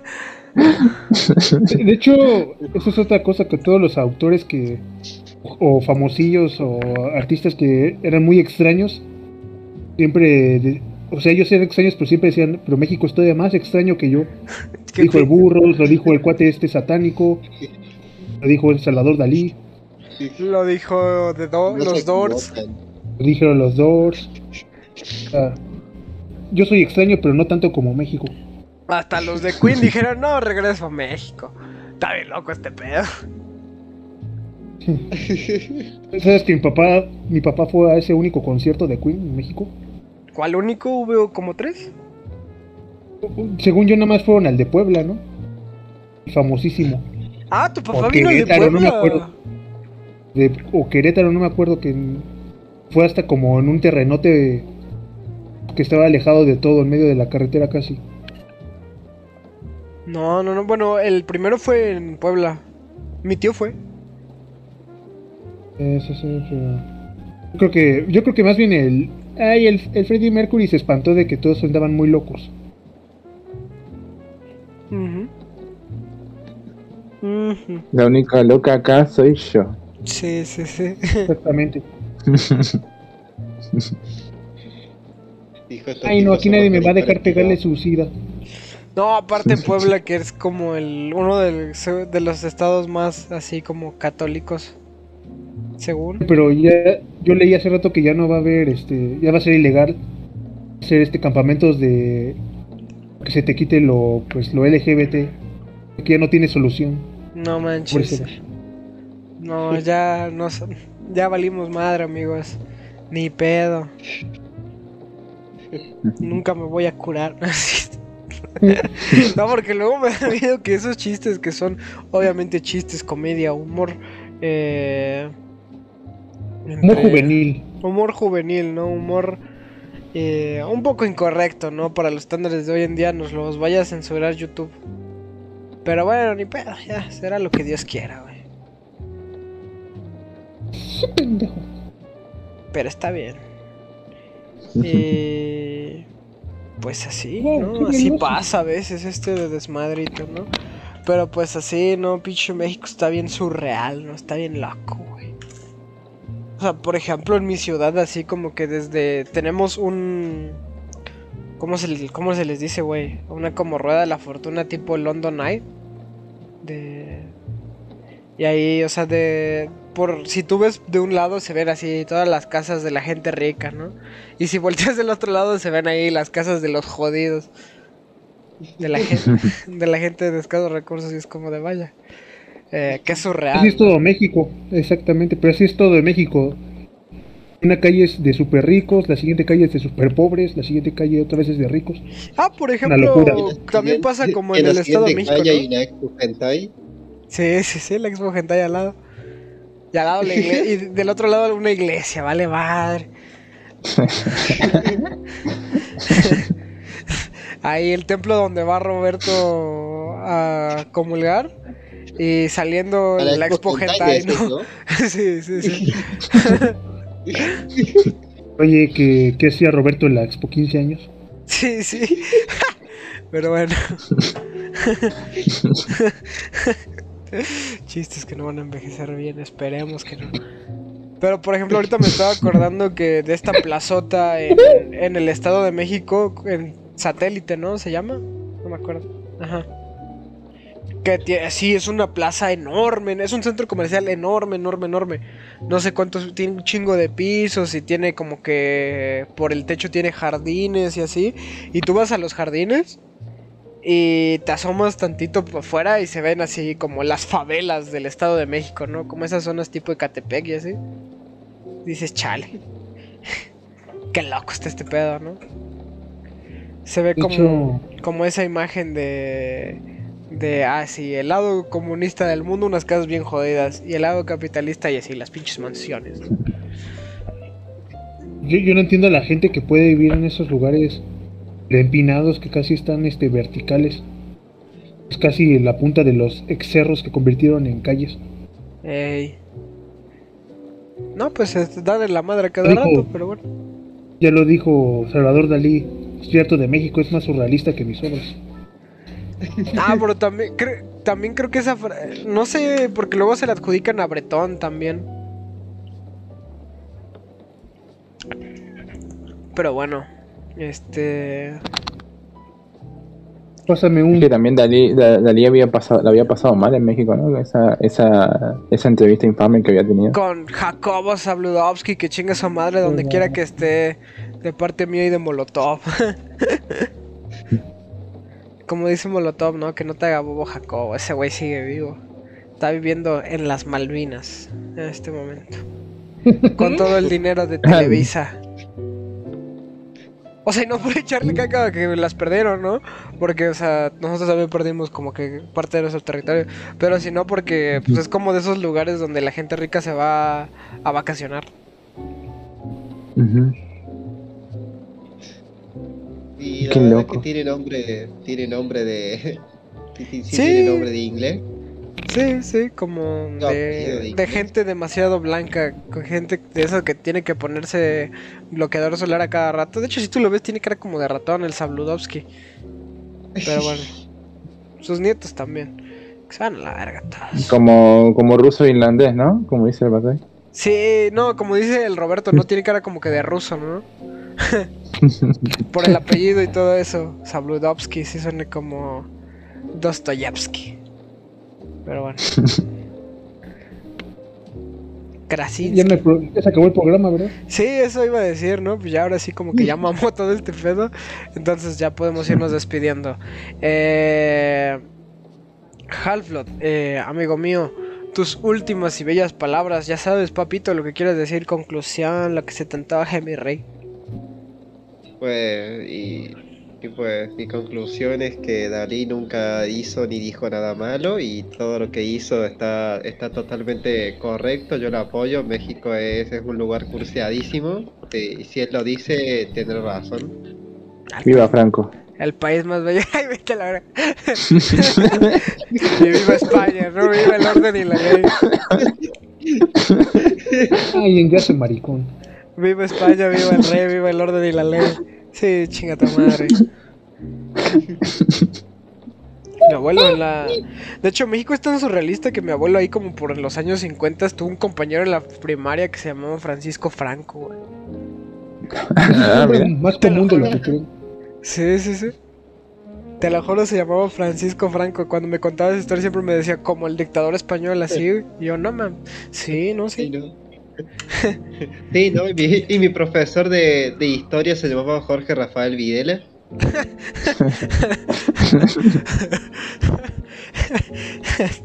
No, mames, si tenía... el profesor de educación física, ¿no? Se llama. Se llamaba este. ¿cómo? Ah, Juan Domingo Perón, ¿no? Sí. Pero bueno. eh, pues sí. Ya no sé si te interrumpí, Halfredo. ¿Qué onda con tu, con tu conclusión despedida? No sé si ya acabaste, amigo. No, eh, no, eso que, que, que Dalí siempre tuvo razón y, y el que diga que no eh, es copeo. Ah, México mágico. Me la pelo, putos. Oh, de nuevo la palabra con P, diablos, ¿no? Este. lo he dicho como 40 veces hoy, pero bueno. Ya, que sea lo que Dios quiera, o por lo menos por el programa de hoy. Eh, Bueno, está bien, me parecen muy bonitas palabras, mi estimado Halfrod. Muy delirantes también, muy desconectadas de la realidad, bastante surrealistas. No, no, delirantes, porque si fueran surrealistas estarían más allá de la realidad, pero estas están más allá de conectadas con la realidad, hijo de Yo creo que se queda en medio camino. Sí, sí, bueno. Ya para acabar con los comentarios de, de gente basura, nada, que este, tu despedida y tu conclusión.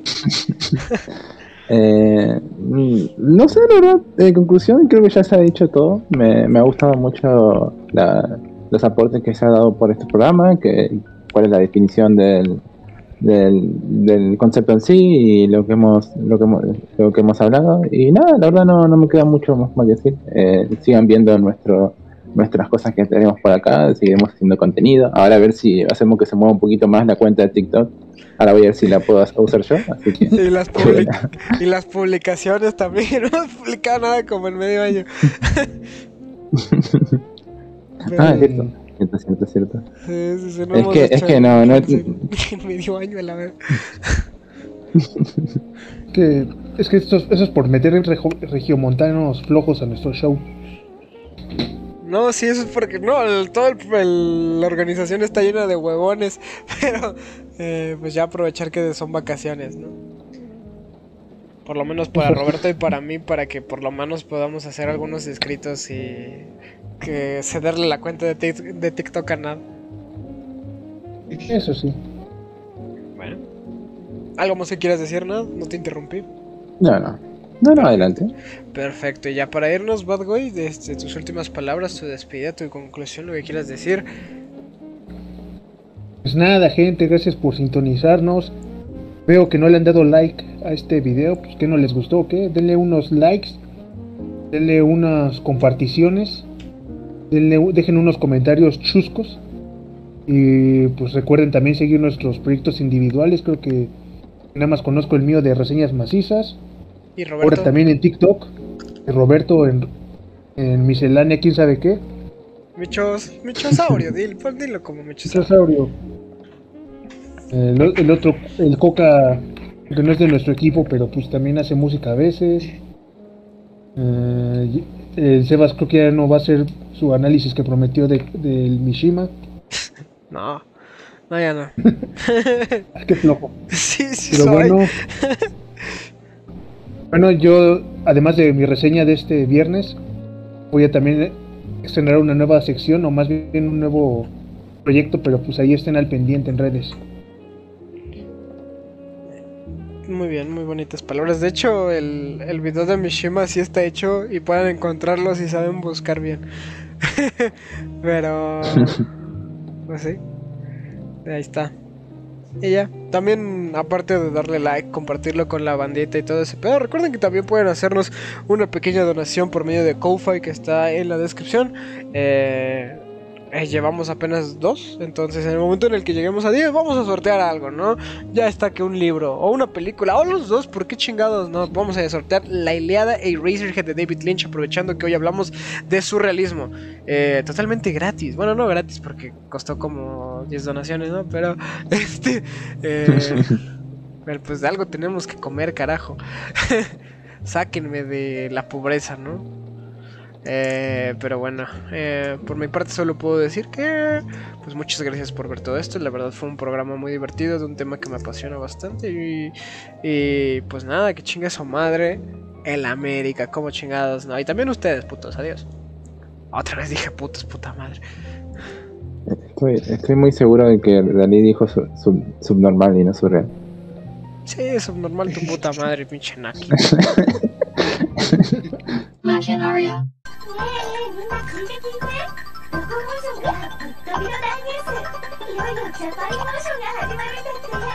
みんなが大好きな日本の人気アニメが見られるの。例えば、チリでいっぱい